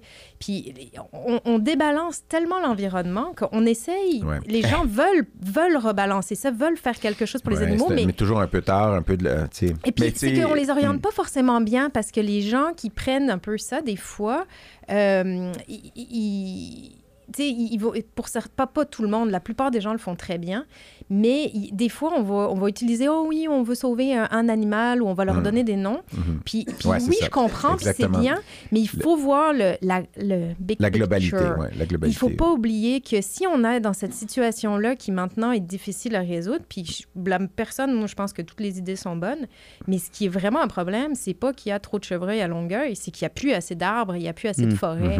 Il y a pour trop les d'humains, il y a animaux. Ben, il de- n'y a plus Puis de aussi prédateurs parce que pour on- ces, ces on- chevreuils-là. peut-être qu'on chasse moins, Ouais. peut-être qu'on a trop nourri les chevreuils pour les chasser, peut-être Ouais. que Mais ils n'ont pas prédateurs naturels. non C'est ça, c'est les humains le problème. Ouais. Oui, c'est définitivement. Tout ça, Il y a ça, c'est je les pense humains que le problème. posait la question. Voilà. Mais, euh, sais, moi, j'étais au jardin botanique la semaine passée pour voir les- Mhm. les, les sorties des tulipes, puis je regardais les, les grenouilles qui étaient dans, Ouais. le- dans le- le- la partie centrale où il y a de, de l'eau, puis tout ça, puis un milieu humide recréé.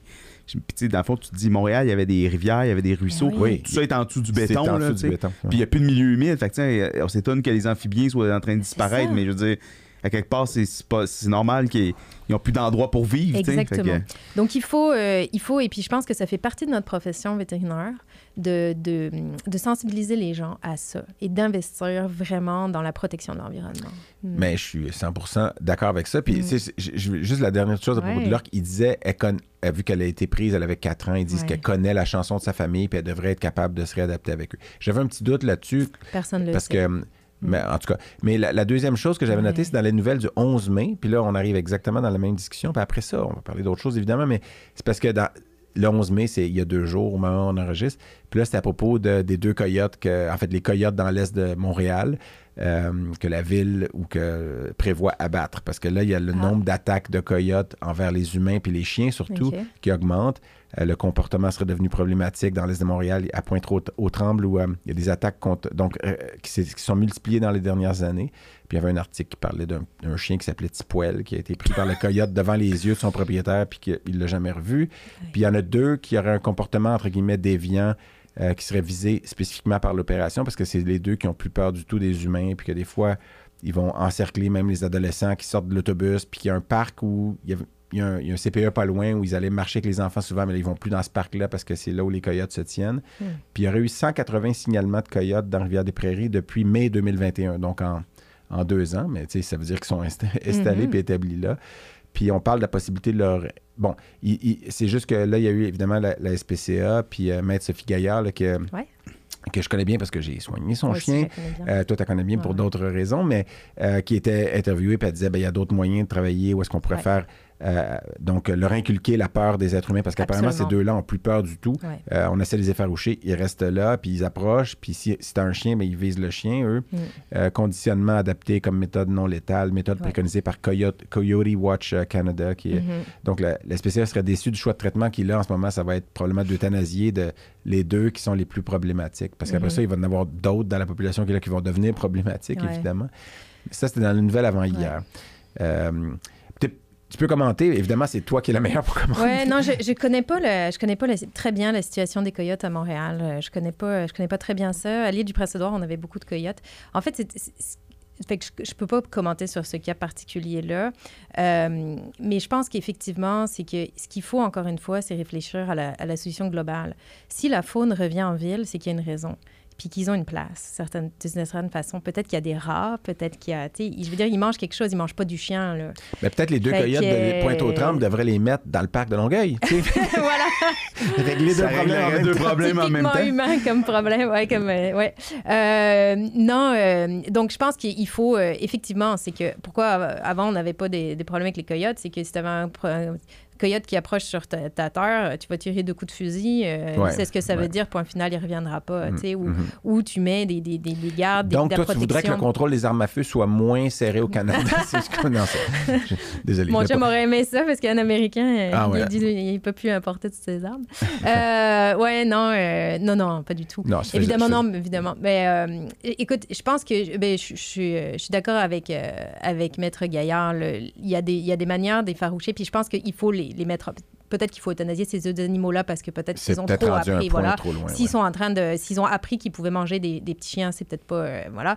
Euh, mais euh, à long terme, ça règle pas la solution. Donc, il faut absolument mettre en place des, des, des manières de faire que ces animaux-là se tiennent loin des humains, ce qui est leur comportement normal. Hmm. Et ça, en fait, on le voit très bien, c'est que quand tu compares les, les- les populations de coyotes en Alberta versus dans les maritimes, les maritimes où les gens même nourrissent un peu la faune, tout ça, il y avait beaucoup de problèmes avec les coyotes. Il y a eu des attaques même sur des humains, alors qu'en Alberta, euh, où ils sont encore peut-être un peu cow-boys, puis que les ont des- armes sont peut-être un peu plus euh, proches, euh, il n'y a pas de problème avec les coyotes. Ils ont leur place, puis ils posent pas de problème. Ou pas trop, là, ça dépend des endroits. Mhm. Ouais, ouais. Mais tu sais, c'est ça. C'est que je pense qu'encore une fois, dans ces problèmes-là, on est pris à gérer des situations individuelles. Qui sont causés par l'humain. Enfin, Il ligne, faut penser à la, les, les- la grande, les, les raisons pourquoi ces animaux-là, ils ne sont pas un problème, c'est nous le problème. C'est nous qui Mhm. avons pris leur place. Mais c'est ça que les gens Donc, n'ont pas tendance à voilà. penser. Mais C'est tu sais, les avant de- de- d'aller assécher des marais, avant d'aller euh, construire de partout, couper des arbres sans arrêt, il faudrait peut-être repenser nos modes d'urbanisation. Puis les, les municipalités du Québec le font, là, il y a plein de, de façons de faire. Donc, euh, c'est ça qui est important. C'est pas tant de sauver un ou deux coyotes. En tout cas, pour moi, évidemment. Mais il n'y avait pas de nom, il n'y avait pas de prénom, les deux coyotes. C'était pas Gérard pas et Mar-. Marcel, Pas mettons. encore. Mais ouais. Ouais. Euh, moi, je, on change un peu Oh, de. oui, on va, dé- on va dévier. Moi, la- ce que j'avais le goût de parler avec toi, c'est, euh, tu sais, pendant longtemps, en tout cas, quand moi j'ai fait mon cours de médecine vétérinaire, il y avait un peu d'éthologie, là, tu sais, euh, les animaux, la proie, prédateur, ils mangent, ils se reproduisent, puis c'est à peu Ouais. près ça, tu sais.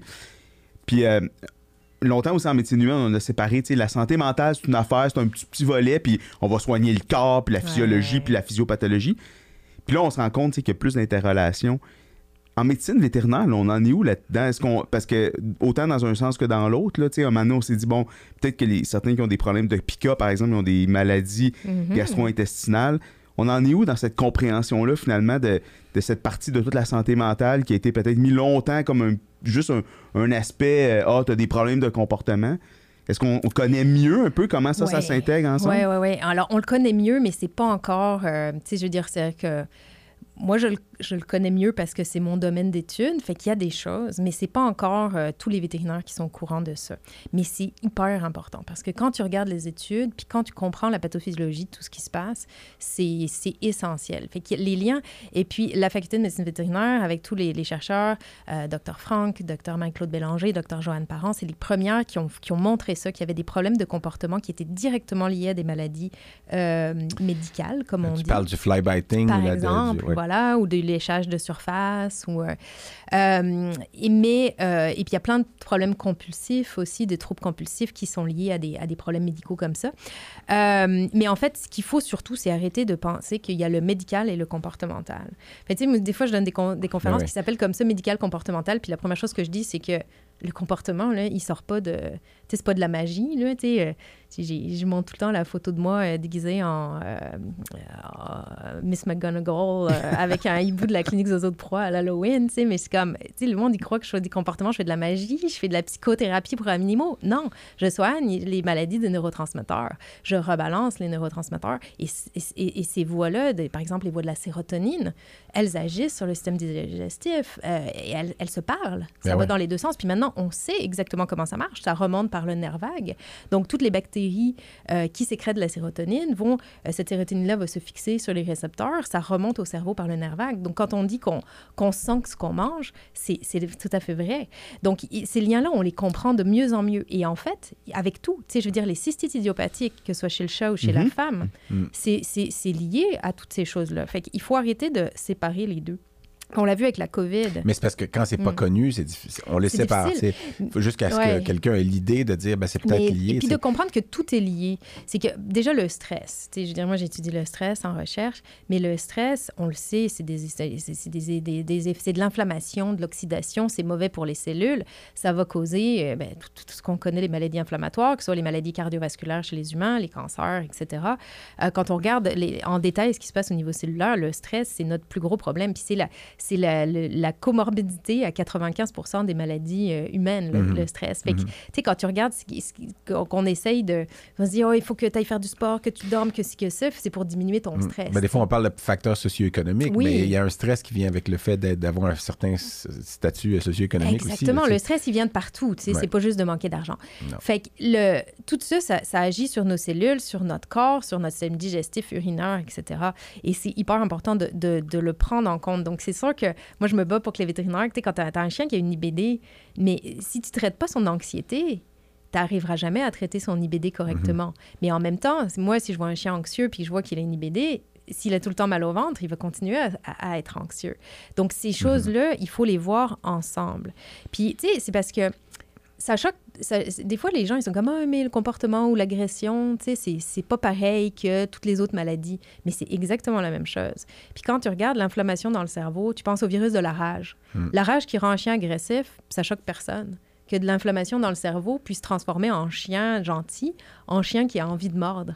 Mais en fait, l'agression, c'est ça, c'est des processus dans le cerveau, de l'inflammation qui fait que ces chiens-là sont agressifs. C'est pas parce qu'ils sont nés méchants. Fait qu'ils quand sont on- méchants, ouais. voilà. le, terme, le terme méchant, ce chien-là est méchant. C'est pas- J'ai corrigé ça. beaucoup de gens avec ça. Un chien- Ouais. Méchanceté, pour moi, ça implique qu'il y a quelque chose presque de volontaire. là. Ils ont décidé de faire une Exactement. action, mais Il n'y a Mais aucun animal qui est méchant. non. Mais, c'est euh, c'est propre à l'humain, ça, je trouve. Mais attends, Oui. mais ça, c'est vraiment fascinant parce que je relisais justement sur les travaux de Pasteur récemment parce que c'était l'année, bon, l'année Pasteur. pasteur deux fois dans Ouais, c'est ça. mais, euh, puis tu sais, c'est un. C'est un virus vraiment particulier, la rage, Oui. en fait, en termes de stratégie d'adaptation, puis comment fait. Mais donc, est-ce qu'on comprend mieux exactement la voie qui transforme l'agressivité? Donc, on, Ouais, ouais. on, a- on sait qu'est-ce qui se passe en termes d'inflammation. Et en quelles fait- cellules sont En fait, il y en a plusieurs. Puis l'agression, tu peux la regarder au niveau anatomique. Mhm. Enfin, je veux dire, tu peux avoir, j'ai eu un jeune berger allemand de six mois qui avait une tumeur au cerveau, puis son signe clinique, c'était l'agression. Fait que, tu sais, on connaît. Puis, il faut faire un petit peu attention parce que c'est- c'est toujours complexe. L'agression, c'est un comportement normal chez le chien ou le loup, tu sais. Euh, puis le chat, évidemment. Mhm. Mais chaque Ben, espèce. ouais. Voilà. Mais en fait, c'est que chaque espèce a de l'agression pour différentes choses. Mm. Tu sais, le chat va avoir de l'agression de prédation.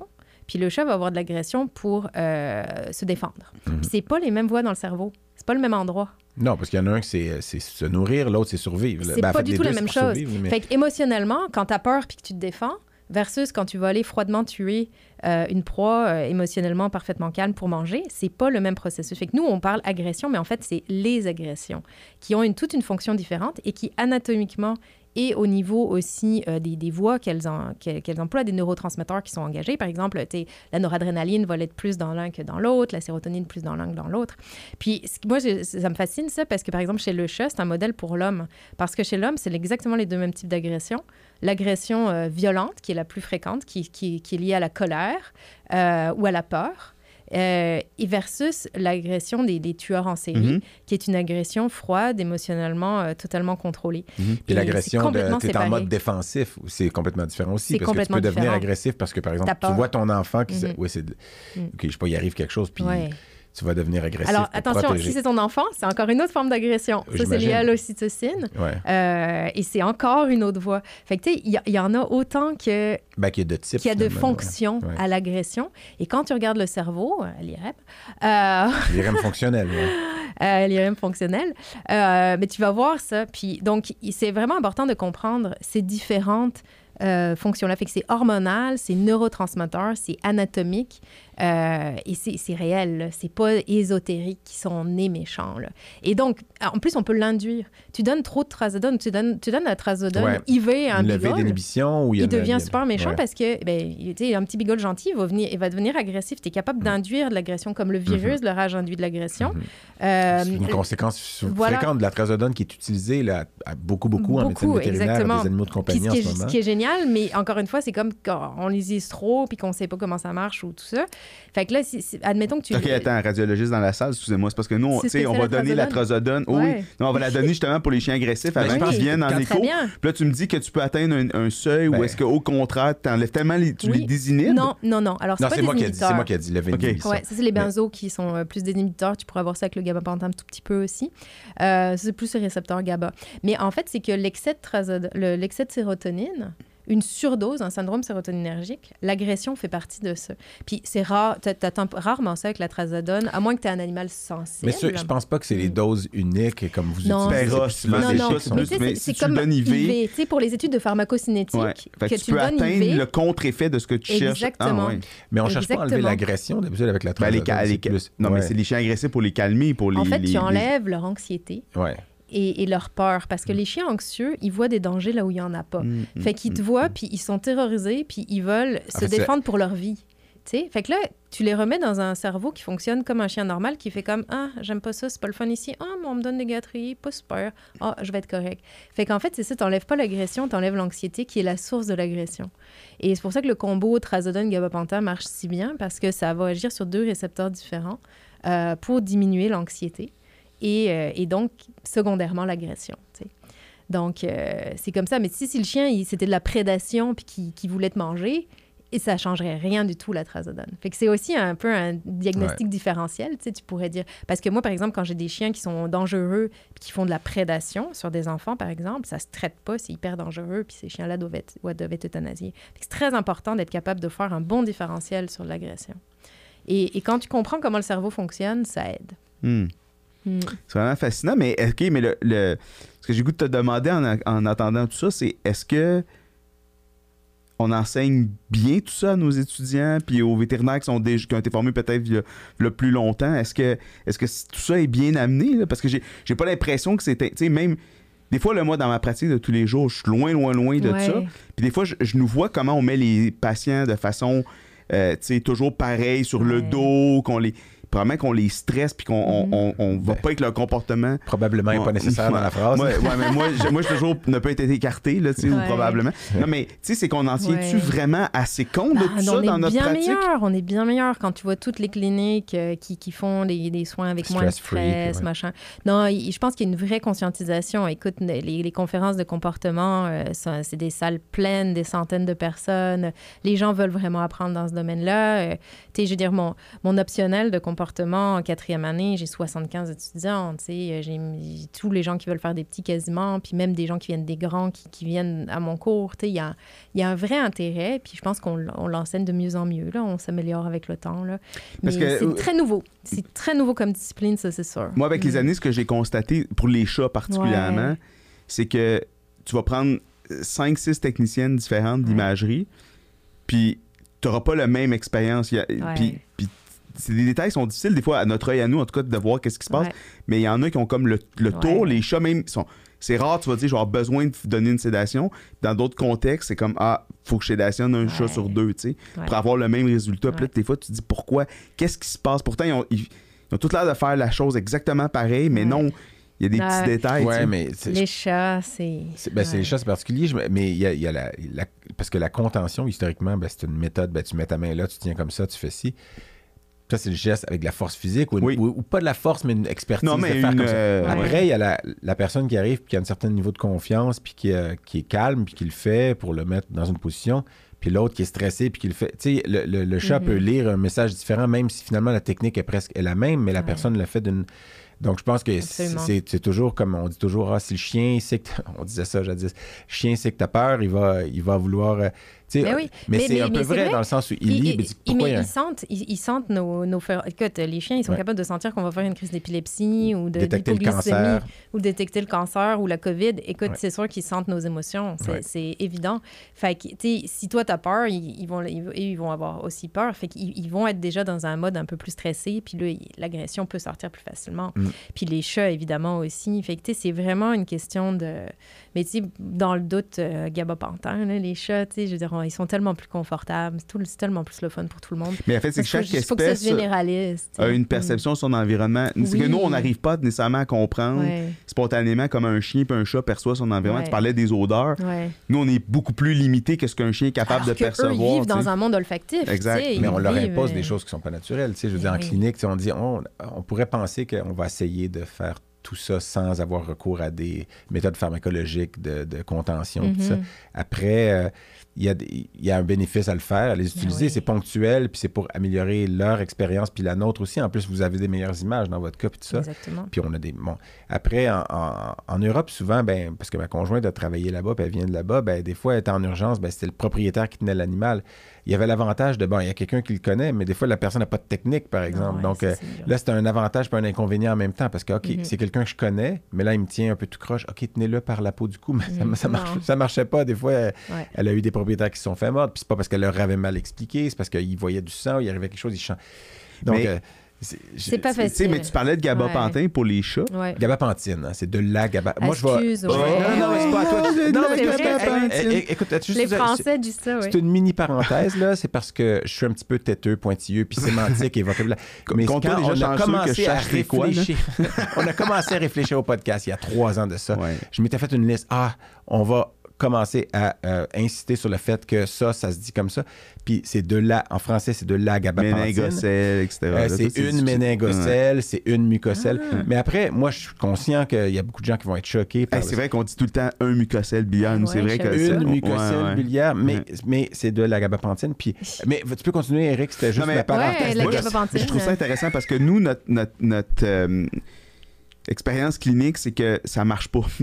Hein? Puis je sais pas si c'est parce qu'on dépasse les seuils de Ils l'ont pas donné. Non, assez c'est parce que vous longtemps ne donnez pas assez longtemps avant. C'est au moins deux heures avant. Fait que les gens, il faut qu'ils le donnent deux heures avant de mettre le chat dans la cage. Puis il des faut fois, c'est un donnes petit peu assez. plus. Ouais. Puis il faut faire si- attention parce qu'il y a des chats qui, ben, surtout maintenant, on le sait, les insuffisants rénaux, tout ça, ça- il faut diminuer la dose. Ouais, le demi-vie est rallongé. Ouais, mais, euh, mais tu sais, il y a des gens qui donnent euh, des fois 150-200 mg de gabapentin. Puis, tu sais, moi, j'ai- j'avais euh, une colonie de chats errants.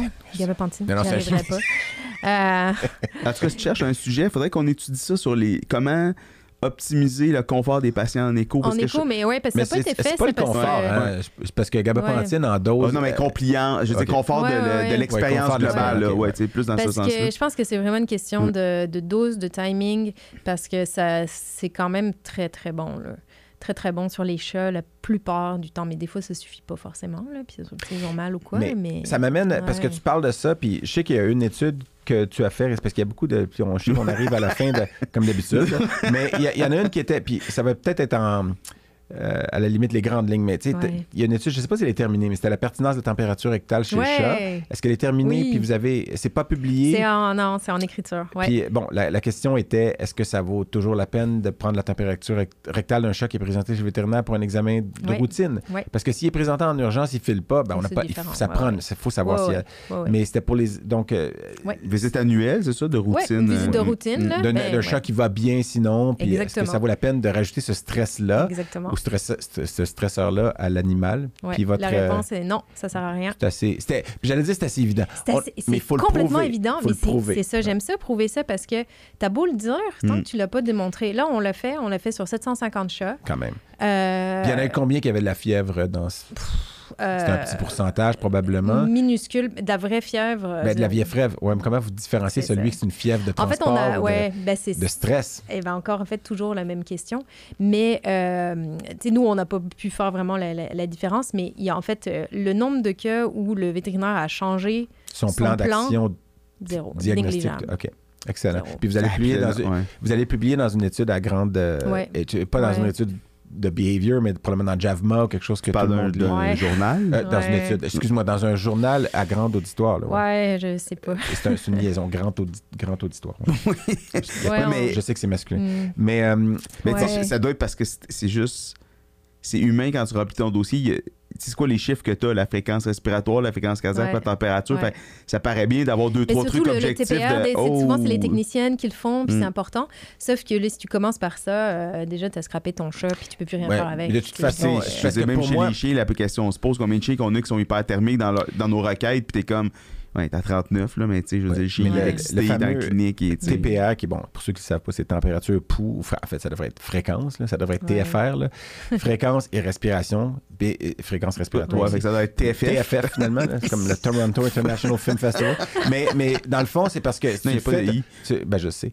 D'abord, on va dire euh, Le- insouciance face à la vie. Mais c'est parce que tu fais un TPR, ben, tu le fais quand il rentre, mettons, il vient d'arriver, Ouais. Ou ça fait 10 minutes qu'il attend, ou tu le refais encore un autre 20 minutes plus tard, puis tu as des chiffres complètement différents à tous les niveaux, là, des fois. Donc, Puis- pour moi, c'est. ça- Écoute, en fait, c'est que moi, encore une fois, vétérinaire de zoo à la base, là, combien de fois j'ai la température de mes pas, animaux? Vous ne faites Jamais. Vous avez le rythme respiratoire, puis c'est Ils tout. sont là. déjà sous anesthésie. ça. Ouais. Tu je veux dire, on va le Ouais. faire, mais ça, ça vaut rien. Fait que, si Ils ont tu l'abdomen veux- souple. C'est ça. Comme je les aime. Palpation abdominale souple. Ils bougent pas.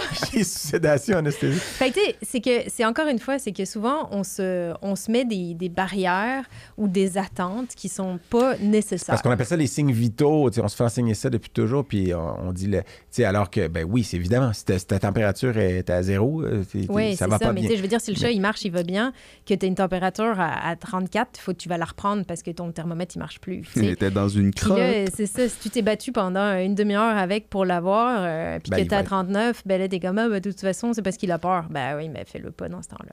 fait que c'est ça que notre étude a montré. Ça prenait 750 chats, mais je voulais, ça faisait longtemps que je voulais faire ça parce Ouais, que mais il y a beaucoup vu de cliniques qui le faisaient plus déjà. Il y a beaucoup de cliniques qui prennent plus ben, la qui, ont- qui se sont température. rendus compte que, Voilà, mais à là, l'usure ou à l'expérience, que Voilà. finalement, le, le, le- ça servait à rien. ouais, ça servait pas à grand-chose. Mais les, pour les cliniques qui le faisaient encore, parce qu'il y a beaucoup de gens qui pensent qu'ils doivent le faire, tu sais, pas qu'ils vont avoir une plainte à l'ordre ou quelque chose comme ça, ben ils pourront amener notre étude puis dire regardez, on l'a pas fait parce que euh, on avait des bonnes raisons de penser que c'était euh, au- au- pas au bénéfice de l'animal. Puis Puis là, bon, et moi, je trouve ça. Puis parce qu'il y avait d'autres affaires que j'avais écrites. Je suis comme, ah, on pourrait pas parler de tout. Puis ça, ça m'é- ça m'écœure. Parce que je t'ai vu en, co- en conférence récemment, tu parlais du projet Laurent. Puis Ouais. on va saluer Hélène Tessier, son Oui. fils Laurent, qui, a- qui est un bon sur- survivant du cancer, qui a eu des greffes hépatiques. Puis c'est un projet que je trouvais beau parce qu'en même temps, c'est pas juste. euh, c'est plus que même le lien humain-animal. Mais Non, c'est mais après attends, ça- mais euh, ben, explique-le un peu. non, parce mais que... parce que. Oui, ouais, mais t'as ouais, 30 ben, secondes parce que tu as parlé de ça, les Oui, gens ils savent que- pas c'est quoi. Non, ben, ça, OK. Donc, euh, c'est parce que je sais pas si je veux mettre au Ou grand tu jour tout ça, je mais. le- ouais, Ben, ouais. tu peux, euh, je te laisse. Oui, ben, je, peux, je peux le dire en 30 Évidemment, secondes, mais c'est impliqué, je difficile. suis pas. Ben oui, euh, en fait, c'est un super beau projet multidisciplinaire qui, euh, qui cherche à répondre à la question euh, pourquoi euh, les médecins nous disent de nous débarrasser de nos animaux quand on est malade? Ou quand que on ce est soit immunosupprimé. ou quand Immunosupprimé, qu'on soit enceinte. Ou... Mm. Tu sais, les médecins, Hey. ils disent tout le temps ça. J'avais dit à ma blonde, t'es malade quand t'es Non, enceinte, mais ça aurait pas bien été. Ça. Mais... Il y a tellement de médecins qui disent. Euh, Puis, tu sais, déjà, fait que là, dans le cas de Laurent, tu es, un jeune enfant dans une famille avec une mère vétérinaire, tu as tes animaux, c'est ça qui te maintient, toute Mm. la famille Mm. ensemble. Mm. Puis là, tu te fais dire, ben, tu as un cancer, euh, c'est super grave. Puis là, en plus, il faut que tu te débarrasses de tous tes animaux. Mais là, pourquoi? Ouais. Pourquoi, pourquoi? Puis le, le quoi les bénéfice versus le risque. ouais. Exactement. C'est toujours ça. Fait que c'est un gros projet avec plein de chercheurs de, de différents domaines Mhm. qui euh, étudie justement quelles maladies sont vraiment problématiques, comment on pourrait les prévenir, comment on peut pr- prévenir la transmission de zoonoses pour que les gens qui ont des maladies, euh, qui ont besoin de traitements immunosuppresseurs, euh, puissent euh, vivre en sécurité avec leurs animaux. Puis vous, avez, puis vous avez présenté ça récemment au congrès Ouais. annuel de l'AMVQ. Il, y avait, il y avait toi, il y avait euh, bon, évidemment Hélène et son fils qui ont parlé. Il y avait Christopher, euh, Christopher euh, qui parlait des parasites. Puis, tu sais, moi, j'avais soulevé le point. En fait, j'avais posé la question à propos des. Parce que je- je- moi, je te regarde à chaque fois, cette étude, puisqu'il y a une étude qui date de quelques années où il démontrait que c'était dans le cadre d'un un appareil à résonance magnétique, un appareil à IRM qui était utilisé parfois pour imager des chiens, mais qu'il y avait des humains qui étaient, donc euh, euh, patients dans cet appareil-là euh, régulièrement. Puis la question était est-ce que les chiens euh, sont plus souvent porteurs de bactéries multirésistantes, dangereuses pour l'humain que les. Finalement, que les. Puis il avait pris le, le penchant humain, c'était les barbes, donc les, pa- les, les patients barbus. Puis euh, il prenait des prélèvements, tout ça. Puis Eric, évidemment, toi, tu aimes la résonance magnétique et tu es un barbu. Habituellement, là, elle est plus courte. Ouais, elle est vraiment courte plus Puis, que euh, d'habitude. ouais. Ce qui démontrait, c'était que, un, quand les chiens passaient dans l'appareil résonance magnétique, ben, ils nettoyaient beaucoup mieux l'appareil par la suite parce qu'il y avait des patients humains qui s'en venaient. Donc, déjà, l'appareil était beaucoup moins contaminé après les chiens parce que, bon, par leur méthodologie, ils nettoyaient mieux après un chien qu'un humain, ce qui fait un peu peur quand tu passes après un autre humain, ce qui est généralement le cas. Puis que dans la barbe des humains, il y avait beaucoup plus souvent des, des bactéries multirésistantes que dans la peau des chiens. Donc, dangereuse pour le prochain patient aussi. Donc, euh, en fait, la, la- la leçon, c'était probablement ben, nettoyer l'appareil bien tout le temps. Puis finalement, les chiens sont pas plus dangereux que Mais les non. humains. Puis d'ailleurs, sais-tu comment que ça se dit, euh, la peur des barbes? C'est quoi le mot? Parce Non. que tu sais, les phobies. Ouais, la phobie, des- ouais, la Ouais, phobie des barbes, ça doit être euh, tricot quelque chose. Non, tu vas aimer ça. Ça vient du grec, hein? La pogonaphobie. Pogona viticep. Ben oui, le dragon, dragon c'est le barbu. dragon barbu. Ben Alors, très oui. fort, Pogona- très fort. Pogona, ça veut dire barbe en ouais, grec. Alors, la pogonaphobie ou pogonophobie, euh, c'est la peur des barbes. Donc, moi, en tout cas, si je vais dans une résonance, j'ai une pogonophobie qui s'installe. Mais nous, on l'a vécu, ça, parce que quand au- le- on a commencé à faire des IRM au CHUM, euh, à Saint-Luc, au début, en, en 2000, c'était passé par tout le comité de l'hôpital, puis tout ça, puis ils avaient- accepté, mais avec un protocole de désinfection. Donc, on- Strict, puis, Une euh, fois par semaine, le mercredi soir, on allait faire deux cas, trois cas. Puis après ça, il y avait une désinfection, mais tu sais, ils pousse-poutaient deux produits, ils attendaient 15 minutes, ils repassaient. Puis là, j'avais demandé au technicien, mais vous, entre deux patients humains, je suis même pas sûr qu'ils passaient un linge. Ouais. Tu sais, ils changeaient, ils ben, ça a mettaient des changé. piquets. Tu parles de 2000, là, Oui, mais pas mais faire peur je aux dire- gens, là, mais... Ça- ça- non, mais ils mettaient un piquet qui enlevait, mais tu sais, ils nettoyaient pas l'appareil de fond en comble. Alors que là, ils le faisaient pour les chiens. Mm.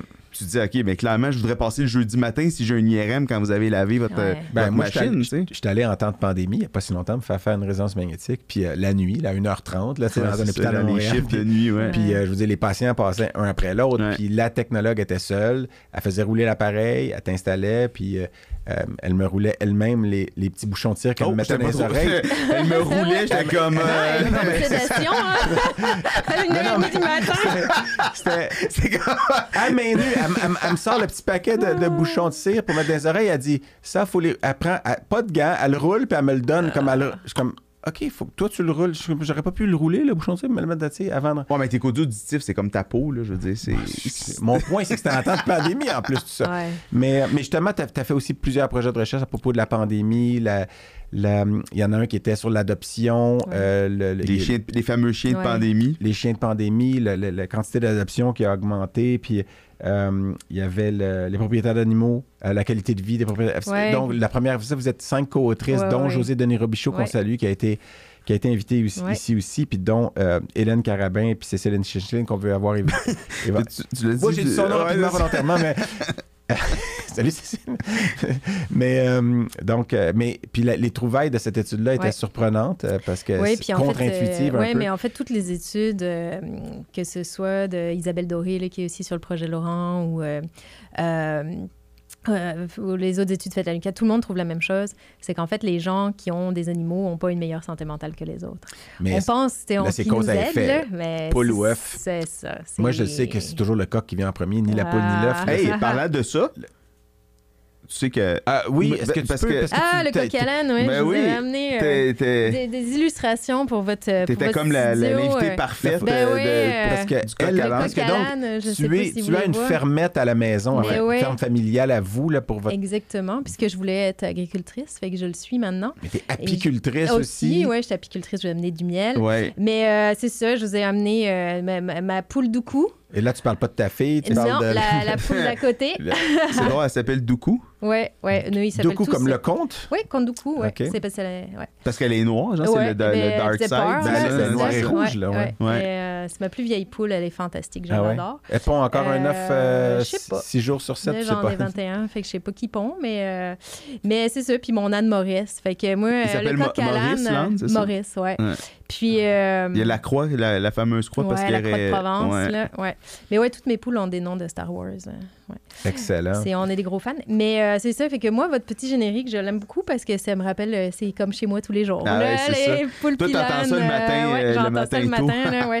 Ben, j'espère pas trop tôt parce que mes voisins, ils doivent pas apprécier, mais ça bref fort, un âne, c'est le fun dans un, dans un jingle.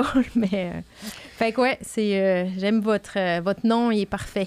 Ben, Ouais, ben, en c'est un beau parfait clin d'œil. Parfait, fait parfait. aussi comme Oui, euh, c'est chat de. Parce que la- la- moi, la dernière chose dont je voulais parler, Ouais. puis on finit avec ça parce qu'on est à moins Ouais, 8 parce que minutes là, j'ai- probablement. Puis on a des yeux, des regards sévères, mais euh, l'enseignement aux étudiants, Ouais. tu as changé tes méthodes, puis je, je sais que tu travailles beaucoup là-dessus, puis... euh, Ah, on va finir avec une petite non, affaire non, rapide. je. Non, non, mais Mario, s'il y a une personne qui est capable de le faire, c'est que c'est parce que je pense que tu dis qu'il faut adapter la façon qu'on enseigne Ouais. aux étudiants avec les cohortes qui changent avec le temps. Ouais. Euh, je me demandais jusqu'à. Puis je- je- tu peux pas nous donner tous tes trucs, puis Ouais. euh, je pense qu'il y a sûrement une conférence qu'on peut aller voir en ligne. Mais je- le, Non, j'ai issu les conférences en ligne. mais le, le titre, c'était. C'était quoi le titre? C'était Faire preuve de créativité dans l'enseignement Oui, des sciences. la semaine dernière à l'Université de Montréal. Ah, tu l'as redonné la semaine dernière? Ouais. C'était pas la première fois que tu le donnes. Dans le, co- dans le cadre de la, la- phase. je l'ai donné juste une fois. C'est euh, l'uni- c'est l'Université de Montréal qui m'a qui m'a Ok. invité, euh, colloque de la réussite. OK. Ouais, j'ai donné pour, euh, pour l'université. Puis Ouais. c'était quoi les. J'ai jamais, j'ai- c'est la première et la seule conférence que j'ai faite sur comment enseigner, comment j'enseigne un peu. Là. Mm. Puis euh, t'as toutes sortes de trucs avec les. Je sais qu'il y il y a des chansons, il y a des trucs mnémotechniques, il y a des. Évidemment, j'ai pas assisté à tes cours, malheureusement. En, Euh, ouais. en fait, si tu veux résumer ça super rapidement, c'est qu'il faut enseigner comme on est. C'est-à-dire qu'il faut être nous-mêmes dans l'enseignement. Il ne faut pas essayer de se, se faire un, un plan de un- cours. tu sais, qui est- de, de, de- de dire, ben moi, euh, il faut que j'enseigne de telle manière, il faut que j'enseigne de telle manière. Il faut, faut faire ça comme on aime. Tu sais, je dirais, bon, moi, j'aime chanter, je leur ai fait des chansons, mais ça, c'est parce que je buvais un peu trop pendant la pandémie. Euh, oh, C'était dur, Sont-tu sur la Spotify, pandémie? tes chansons de- Non, non, non, non. Tu préfères un album? Ouais. Encore une fois, euh, c'est ça. Non, mais des chansons avec de l'information dedans, donc t'as été C'est le résumé de mes cours. Ouais. Tu sais, J'adore, tu peux passer l'examen. Mais là, si je peux pas croire que t'en as même pas au là. moins enregistré une. est-ce que euh, tu veux ça nous soit faire dans un le petit extrait? Non, non, c'est non, non, non, je suis en train- c'est sûr que non, là, j'ai pas bu. Euh, On Mais peu non, non, mais tu sais, là-dessus. On a du là. pas on a du cidre, en tout Je reviendrai. Mais euh, non, mais tu sais, c'est ça, moi j'aime ça. Fait que, tu sais, pendant la pandémie, les étudiants, j'avais vraiment pitié d'eux, là. C'était sur Zoom tout le temps. Puis Mm. là, moi, je voulais qu'ils viennent. Tu sais, tu t'as dit, on Mm. va le trouver en ligne. Moi, je veux pas que les gens ils aillent m'écouter en ligne. C'est plate, écouter Mm. un truc enregistré. Moi, j'aime que les gens ils viennent leur Euh, parler. là, t'es dans un podcast humain. en ce moment. que- Ouais, mais c'est pas pareil. C'est pas pareil. Là, le monde, ils sont avec nous, ils sont dans Ouais. leur auto, Ouais, ouais, ils sont. Tu vois ce que je veux dire? C'est pas la même chose du tout. C'est pas comme, euh, j'essaye d'enseigner quelque chose aux, aux gens qui nous écoutent. Là, ils, ils sont dans leur auto, je sais pas où, ils ont du fun. Puis, tu sais, fait quand je suis avec des, des, des, des étudiants, je veux, je veux en contact. C'est mieux comme ça. Mais là, c'était dur avec Zoom et tout ça. Fait que là, i- je disais, mais il faut que vous veniez. Puis il me disait, ah, mais des fois, on est crevé. Je dis, ben, OK, mais réécoute pas mes deux heures de cours. Je vais te faire un résumé. Puis tu vas avoir toute l'information que tu as besoin en trois minutes. Puis ben, en même temps, ils apprenaient des chansons des années 80.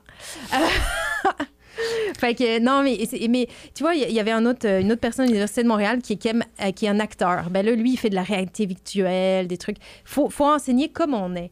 Puis, euh, faut, tu sais, on, on, on est- on aime ce qu'on fait, puis il faut le transmettre de cette façon-là. Puis évidemment, avec une application clinique, moi, c'est- Mais, euh. OK, mais. euh, ben, là, je m'excuse auprès de tout le monde, mais moi, faut- parce qu'il faut au moins que je pose une, ou deux questions, un petit pavé dans la mort par rapport à ça. À, à propos de l'enseignement? Ouais, ouais, non, non, par par rapport à exactement ce que tu as dit. Est-ce que.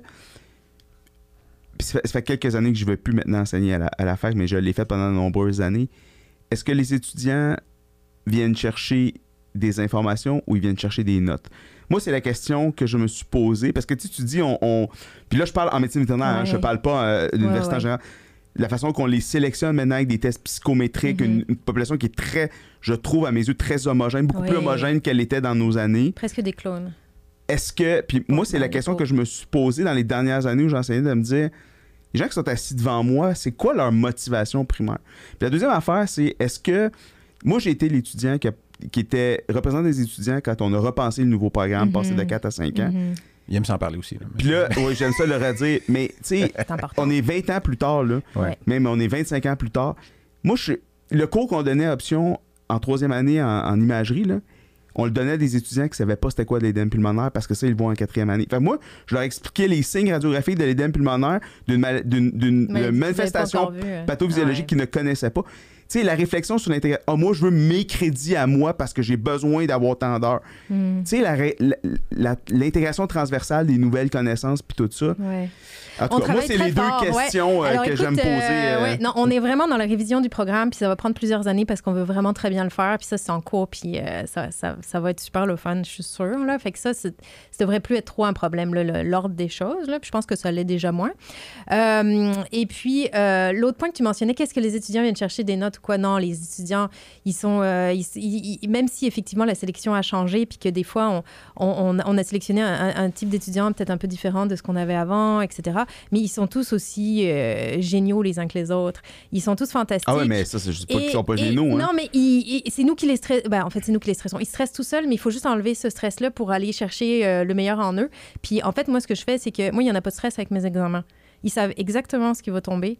Euh, je leur fais des quizlets. Ils ont toutes les questions. Tu sais, je veux dire, les, les questions en quizlet, c'est court parce que je suis feignante.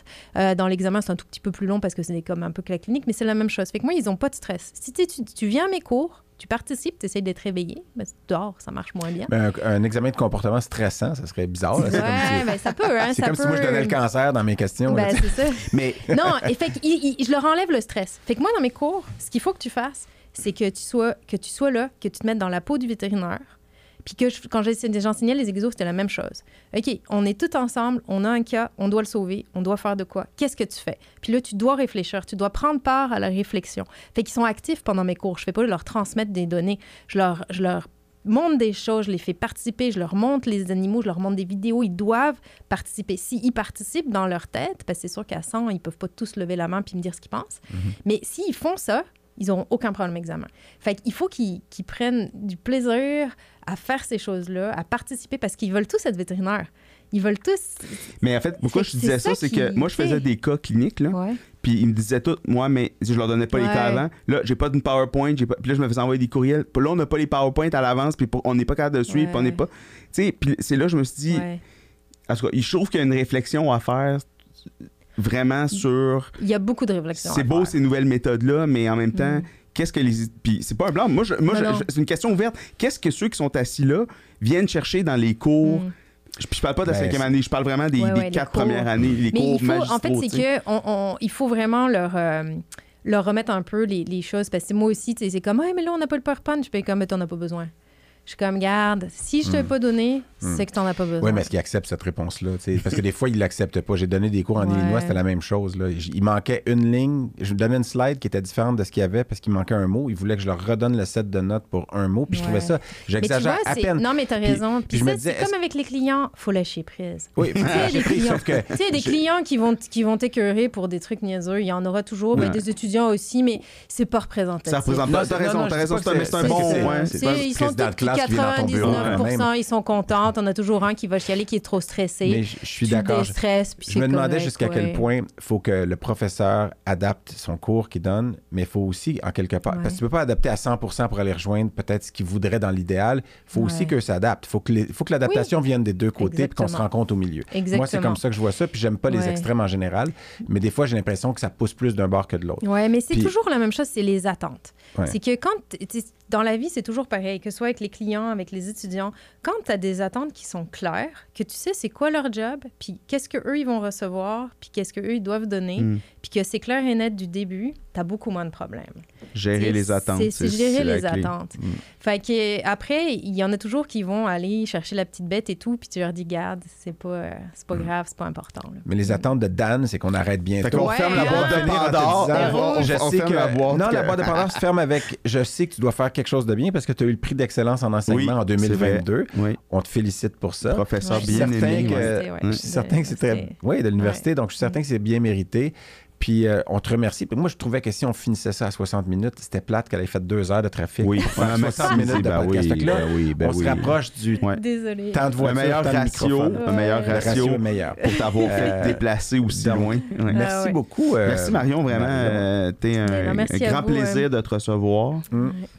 Ouais. D'ailleurs, la prochaine fois, on fera euh, un autre épisode avec toi, puis on parlera plus du reste. Ah ouais, hein, comment t'as dit ça tantôt, une personne à deux épisodes? Ouais, t'es- t'es un genre, t'es un two episode euh, Guest? pas que- ouais, je Euh, quelque ça. Ah, ça. ouais, Mais, euh, ouais, on pourrait parler euh, pen- pendant euh, plus que deux épisodes, certains. avec Mais des- au pire, quand tu quand t'écoutes les épisodes, s'il y a des trucs qui te font réagir, envoie-nous Ouais, un ouais, petit non, mais je vais message. euh, Oui, je parce te que c'est sûr que notre comportement est erroné. Ça, c'est sûr. Ouais, c'est sûr qu'elle doit, elle doit avoir des choses qui Non, non, non, remarque. ça fait toujours réagir, c'est le fun, mais je suis sûre que le monde, c'est ça. On est dans notre auto, puis on est comme Ah ouais, mais t'as l'affaire, mais t'as l'affaire, mais t'as l'affaire. On est comme si on était avec vous, là. Ouais. C'est le fun. C'est le, but de l'exercice. Merci beaucoup. C'est très plaisant, merci à vous de faire ça. Pour ton euh, temps, puis ta générosité, puis aussi pour les petites, les petites gâteries au miel que tu nous as Oui, Ouais, apportées. ouais, c'est les toujours, euh, très miel de mes abeilles. Ouais. Ouais. Toujours bon, un bon miel. Ouais. Ouais. Alors, Nous, on se revoit très bientôt pour un prochain épisode. oui, je te remercie toi aussi, Eric. Euh, je te remercie aussi. Et je remercie tout l'auditoire. Puis, Oui. Euh, on- Abonnez-vous. oui, euh, cli- cliquez. On dit plus ça, on oublie de dire ça, hein, cliquez. Puis, ah ouais, vite. On lance le générique. Yes, il attend juste ça, Daniel. Pèse sur le piton, mon cher. Pèse sur le piton. Eh bien, voilà qui conclut cet épisode. On espère que vous avez apprécié ça autant que nous, on a eu de plaisir à le faire. Eric, Et si vous avez aimé ce que vous avez entendu, abonnez-vous sur toutes les bonnes plateformes de podcasting et sur nos médias sociaux. Et on se revoit au prochain épisode. ah ouais, clique.